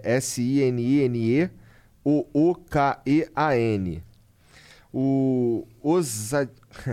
Ousadia e Alegria mandou mil bits. Ah, pede pra sua equipe levantar quanto o Arthur gastou. Pode ver, ver para mim. Eu acho que ele, eu acho que ele não pegou o fundo. Fu- Ele não, É, é, ele esse que negócio não ele pegou não teve fundo. direito. é. Acho que ele não pegou o fundo. Não, ele teve direito, mas ele não pegou. Ele É, não quis. O Castellen Malandrão mandou mil bits E sobre a foto do André Massa- Matarazzo no seu Facebook, faz parte da estratégia política? Não. Pra quem não sabe, o Celso usou a foto do outro candidato com as mãos abertas pra pedir voto e foi acusado de fake news. Tô por fora disso aqui, eu não sabia. Eu vou explicar. A minha. a- a- desde 2012, né? Meu número do partido é 10. Então eu faço isso assim: 10, Aham. 10, 10, 10. Ah, Aí a minha equipe viu uma hora ele fazendo, o Andréia fazendo, é meu amigo, Andréia, Uhum. por sinal. Tá? Gente fina, a gente conversou Gente com ele. muito fina, muito fina. Conhece muito de São Paulo. Sim, sim. Muito. Então, ele fe- abriu a, a, a mão e fez assim, mas eu- o número dele eu acho que é 55, não é? É 55. 55. É. E aí a, a minha equipe pegou, eu Ah, fiquei. entendi. 5, 5. É, exatamente. É. Pegou, pegou, eu, eu fiquei muito zangado com a minha equipe. Pedi pra Ah, tirar. foi uma parada. Ah, É, entendi. pedi pra Acontece. tirar, liguei pra ele, conversei com ele por telefone, pedi desculpas. É, não, não, não é esse tipo de política que. Né? Mas foi uma brincadeira, não foi, foi um meme, na Entendi, verdade. Ah, entendi. Mas eu não entendi. achei que não, não, não, tá, não era oportuno. Sim, sim. Tá. Ah, mas é coisa pequena, na minha opinião. Vai. O Jonathan042 mandou mil bits. Defender o direito de cidadão é fundamental. Mas você não acha que o Brasil dificulta demais a vida das empresas? Será que só multar e achar que o empresário é malvadão resolve? Por exemplo, as operadoras de internet têm que esperar meses e meses de burocracia para conseguir construir uma torre, o que melhoraria o sinal. Então, como criar incentivo ao investimento ao invés de uma guerra entre consumidor e empresa? Ótimo, perfeito. Terminou? Terminou. Então é o seguinte, gente. Primeiro, é, a questão da- do- dos espaços aqui em São Paulo vai acabar essa coisa de, de- de criar dificuldade para vender facilidade. Isso chama-se corrupção. Tá? Então as pessoas vão entrar na, na, na internet, vão fazer, juntar toda a documentação né, no, no sistema da prefeitura para ter o alvará, para ter licença. E se a prefeitura não se pronunciar em 30 dias, está liberado, ele vai trabalhar. Depois a prefeitura vai fiscalizar para ver se está tudo certinho mesmo. Mas não vai ficar ah, travancando a vida das pessoas. Então esse problema vai acabar. Isso é uma coisa, né? Uma coisa é você facilitar. Nós vamos ter uma cidade digital. É tudo, como eu falei desde o começo, vai estar tudo na mão do consumidor para ele usar os serviços públicos, né? Isso é uma coisa. Outra coisa é a operadora de internet prometer uma coisa e não entregar. Isso, é- isso daí é crime contra de Defesa do Consumidor, de afirmação falsa enganosa, é publicidade enganosa, eu não posso admitir. Se você está vendendo é 50 megas e não consegue entregar os 50, então você mede quando chegar na porta do consumidor, diz, olha, eu não consigo te entregar 50, eu vou te entregar 20, eu vou cobrar por 20. E entrega o que você está prometendo. Não estou fazendo guerra aqui contra as empresas. Diga-se de passagem, olha só que legal. Eu saí na pandemia, nós saímos fiscalizando o preço e comida estragada. Nós fizemos aí, sei lá, 80, 90 fiscalizações, não sei quantas fiscalizações, precisava olhar e contar para saber. Mas ficamos cinco meses fiscalizando. Pergunta, Celso, você multou alguém? Não. O PROCON não multou. Nós fizemos blitzes de orientação, de constatação. E quando tinha carne estragada, ou comida estragada, ou comida vencida, a gente dizia para o gerente ou pa- para o proprietário: você quer descartar por livre e espontânea vontade ou a gente tem que chamar a vigilância sanitária aqui e relacionar tudo? Não, eu quero descartar. Então você descarta, não vende mais comida estragada, não vende mais comida eh, Fora da validade. fora da validade e toca a tua vida. É assim que a gente constrói a relação entre o consumidor e o fornecedor. Eu sou contrário de sair por aí multando. Como eu disse, a companhia de água e energia elétrica vai ser notificada. Se ela não arrumar o buraco na rua ou não arrumar os fios que estão todos pendurados de qualquer jeito, batendo na cabeça das pessoas que andam nas calçadas, aí será multada. Mas ela foi antes notificada e com prazo para resolver. Não é no tranco e no barranco que você resolve o problema. É o contrário. É você construindo essa relação. Então a relação sempre vai ser ah, de harmonia no primeiro momento. Agora, não cumpriu, eu não vou deixar o consumidor pagar uma conta né, que ele não deve. Né? Não é verdade? É assim que funciona. Não, assim, eu gosto, na verdade, da, da, da multa pra educar, né? O problema é quando a lógica se converte Inverte, se inverte. pra ganhar dinheiro. Multa É. pra lucrar, né? É. Ou para ou, vender ou criando a multa para tomar um dinheiro, né? Exatamente. Pra Ah, mas- Mas você pode ter certeza que se alguém debaixo de mim fizer e eu estiver sabendo, é o Celso que vai sair do gabinete do prefeito ou de onde ele estiver e vai lá prender a pessoa e chamar a polícia para conduzir para a delegacia. Demorou. Acho justo. O Maicon Z91 mandou mil bits. Russomano e Boulos. Olha, lembrando aqui que quem tá falando é o chat. Tá? Não me olha Não, com essa tá cara, não, hein, Não, Celso? Porra. imagina. Ele mandou aqui, ó. Mandou mil bits. Russomano e Boulos são exatamente o mesmo tipo de político. Ambos usam os absurdos das nossas leis socialistas para atropelar a, a propriedade privada e fazer o que eles acham que é certo. Russomano querendo obrigar as empresas a vender os produtos da forma que ele quer e Boulos tentando roubar a propriedade privada. Os dois usam a lei como parâmetro moral e ignoram a própria noção que possuem sobre certo ou errado. Não merecem sequer meio voto. Caralho. Caralho. Eu respeito ele, mas. Desculpa. Eu- Pode mandar tomar no É, cu aqui, não, viu? veja Aqui bem, Você eu- tá bem livre pra é, fazer isso. É, é, veja bem, eu, eu respeito ele, mas eu vou, vou responder a ele. Em primeiro lugar, eu não invado nada, eu não, eu não faço a lei com as próprias mãos.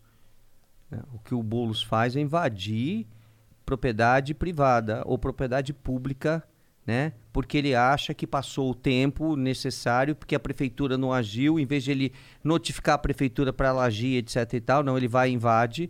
Ele, ele não cumpre lei, ele não usa a lei em benefício próprio, não, né? em benefício das pessoas. Ele invade, é, é diferente. Invade, às vezes, é, um- um- uma área é, em que alguém teve uma dificuldade muito grande para comprar. Ou, às vezes, como eu já vi, né, invade, né, e depois quer vender a facilidade, né? Ah, a gente tira o pessoal da gente, mas vamos conversar aqui, e aí ele usa um advogado que eu tenho o nome do advogado. Daqui a pouco eu passo para frente Entendi. né? Então, aí, esse, esse tipo de coisa não tá certo. Eu não. Eu dou oportunidade para todo mundo corrigir. Eu nunca saí. Num, se ele me apresentar, né? Essa pessoa, como é o nome dele? É...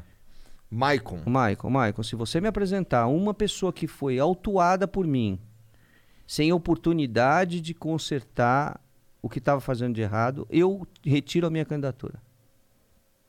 Eu nunca fiz isso na minha vida e não vou fazer. As pessoas têm que ter. A, a, a lei existe para orientar. Né? É claro que se alguém matar alguém, tem que ir para cadeia. É, É, diferente, claro. né? Porque todo mundo sabe que não pode matar. Agora, se o cara tá fazendo e não sabe, então vamos lá, vamos consertar, vamos arrumar e vamos, vamos tocar para frente. A vida segue e as pessoas precisam ganhar dinheiro. Desculpa, mas eu acho que ele não sabe que eu sou empresário para falar uma, uma, uma asneira dessa. Isso é asneira. Ah, eu, eu, eu- A gente é aberto aqui ao Não, público, então. mas tipo, é pra- pra perguntar que é mesmo. cara. Eu tô aqui para responder. O Um Bernardo Coelho mandou mil bits. Boa tarde, Celso. Faço estágio com epidemiologia. Você falou sobre uma suposta resistência dos moradores de rua ao Covid. Estamos em subnotificação. Mesmo pessoas com condições estão sendo enterradas todo dia como SRA, que eu não sei o que, que é. Porém, Suspeitas. é. Porém, há vários moradores de rua morrendo dia após dia em São Paulo. Quantos deles são testados para Covid? Pois é, isso é uma pergunta que tem que ser feita para a prefeitura e para o governo do estado que tem que responder. As estatísticas, a gente tem que trabalhar com estatísticas. Ele tem to toda a razão do mundo. Né? Por isso, inclusive, que eu tava falando que É. tem Ah, que ver essas estatísticas Então, então, refletem exatamente. a realidade Agora, sim, mesmo. então, se eles estão mentindo na estatística, isso é gravíssimo, isso é crime. Às vezes eles não estão nem mentindo, é só É, mas, uma- um desculpa. desleixo, sabe? Peraí, vamos lá. O que, que eu teria feito se a gente tivesse a Covid? Primeira coisa, a gente ia ter investido em, em teste. Porque se você está com alguma né, característica de- da doença, né, com um dos sintomas da doença, se você testou e você sabe que você está, você já é isolado. já tem um e você diminui-. Exatamente, mais uma vez. Mais uma vez. De você diminui a quantidade de pessoas, né? Então os testes tinham que estar sendo feitos em grande escala e o governo resolveu investir no quê? Em comprar respirador, em fazer é, o hospital de campanha que ficou aí ocioso, né? Em comprar uma quantidade imensa de caixões, 38 mil caixões, né? Que ficou ocioso aí também, tá aí empilhado o cartão. né? Bom, vai usar com o tempo, mas, Ah, mas, mas fez da forma errada.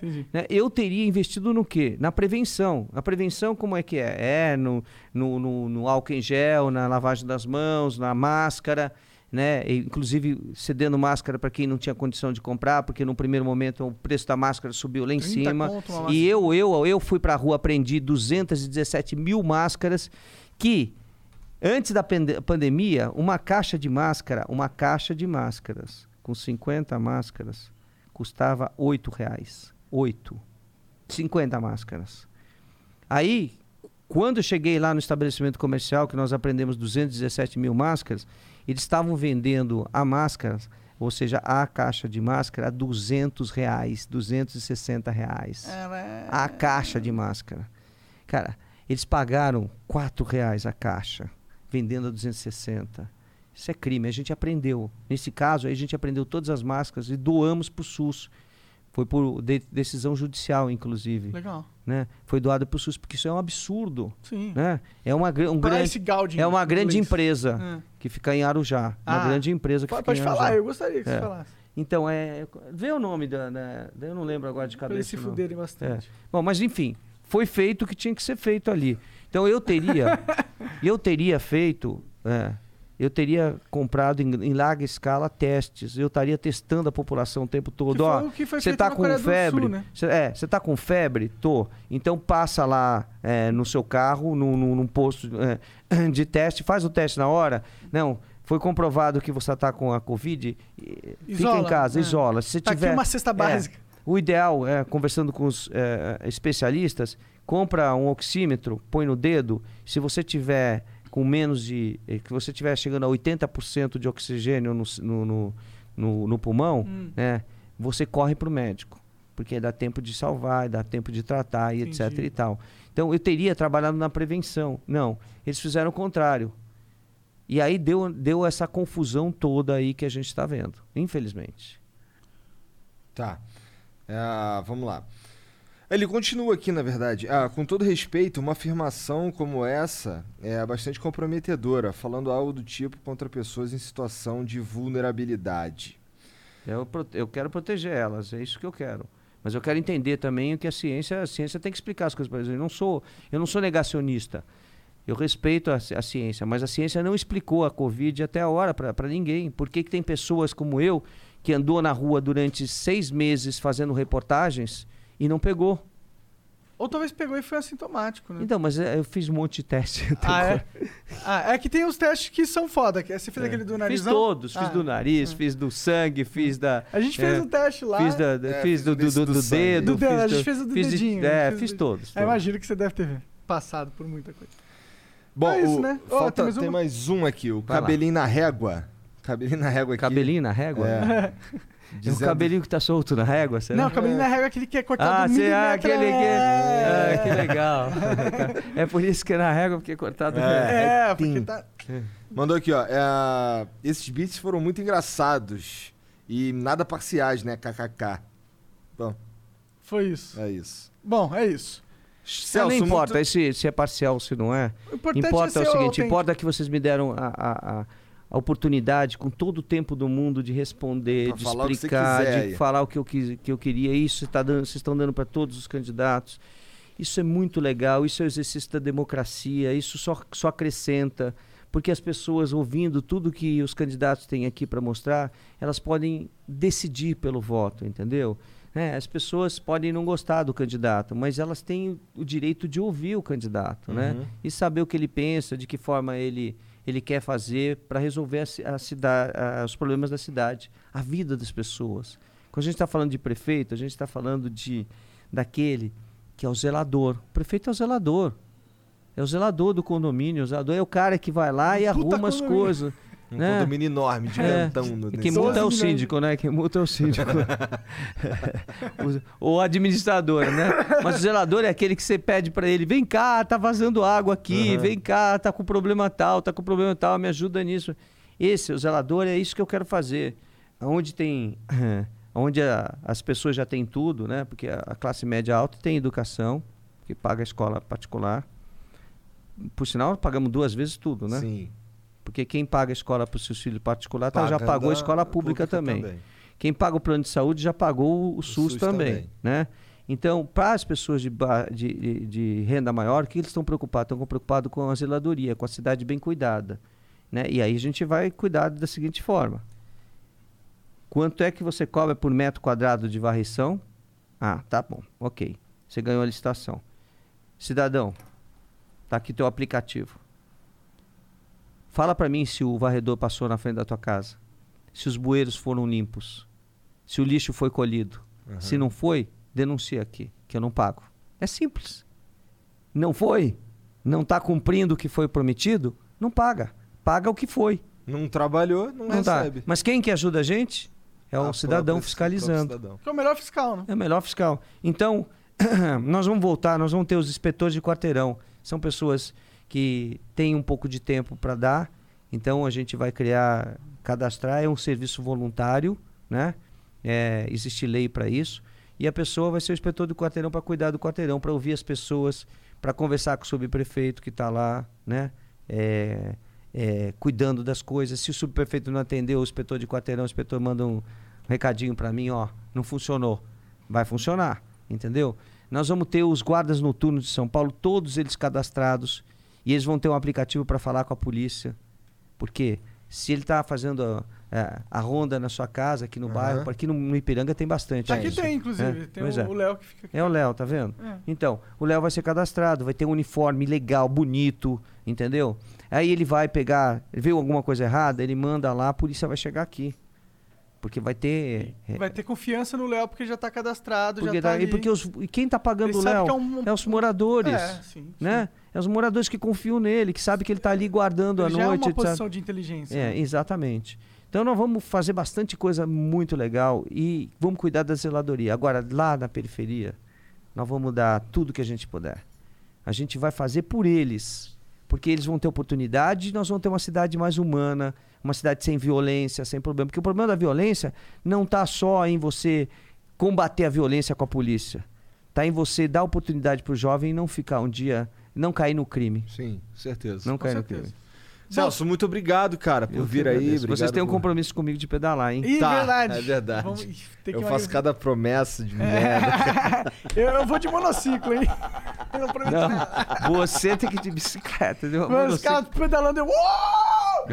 Eu tô- Eu vou mostrar pra Pô, você. mas vocês legal. não tem uma, não tem que cumprir aí, emagrecer, não Eu tem tenho, coisa, eu tenho. não tem coisa menor, mas você vai precisar também, É, né? eu tô- Vai porque eu vou, eu vou cumprir o meu e tu vai ter que pagar o teu. Então, Verdade. aí a gente faz o seguinte, pedala, vocês vão ver, queima 500 gramas só num pedal. Aí sim. Lá. Pior que, eu, cara. pior que eu tenho uma, uma bicicleta lá que tá parada mesmo, mas só porque eu sou um preguiçoso de merda, mas isso precisa mudar. Não, mas então, mas aí vamos pedalar, a gente faz uma matéria sobre Tá, nós pedalando, beleza. tá bom? Valeu. Chat, muito obrigado aí todo mundo que curtiu, todo mundo que ficou com a gente até agora. Um beijo pra vocês, até mais. Tchau. Tchau, gente. Tchau.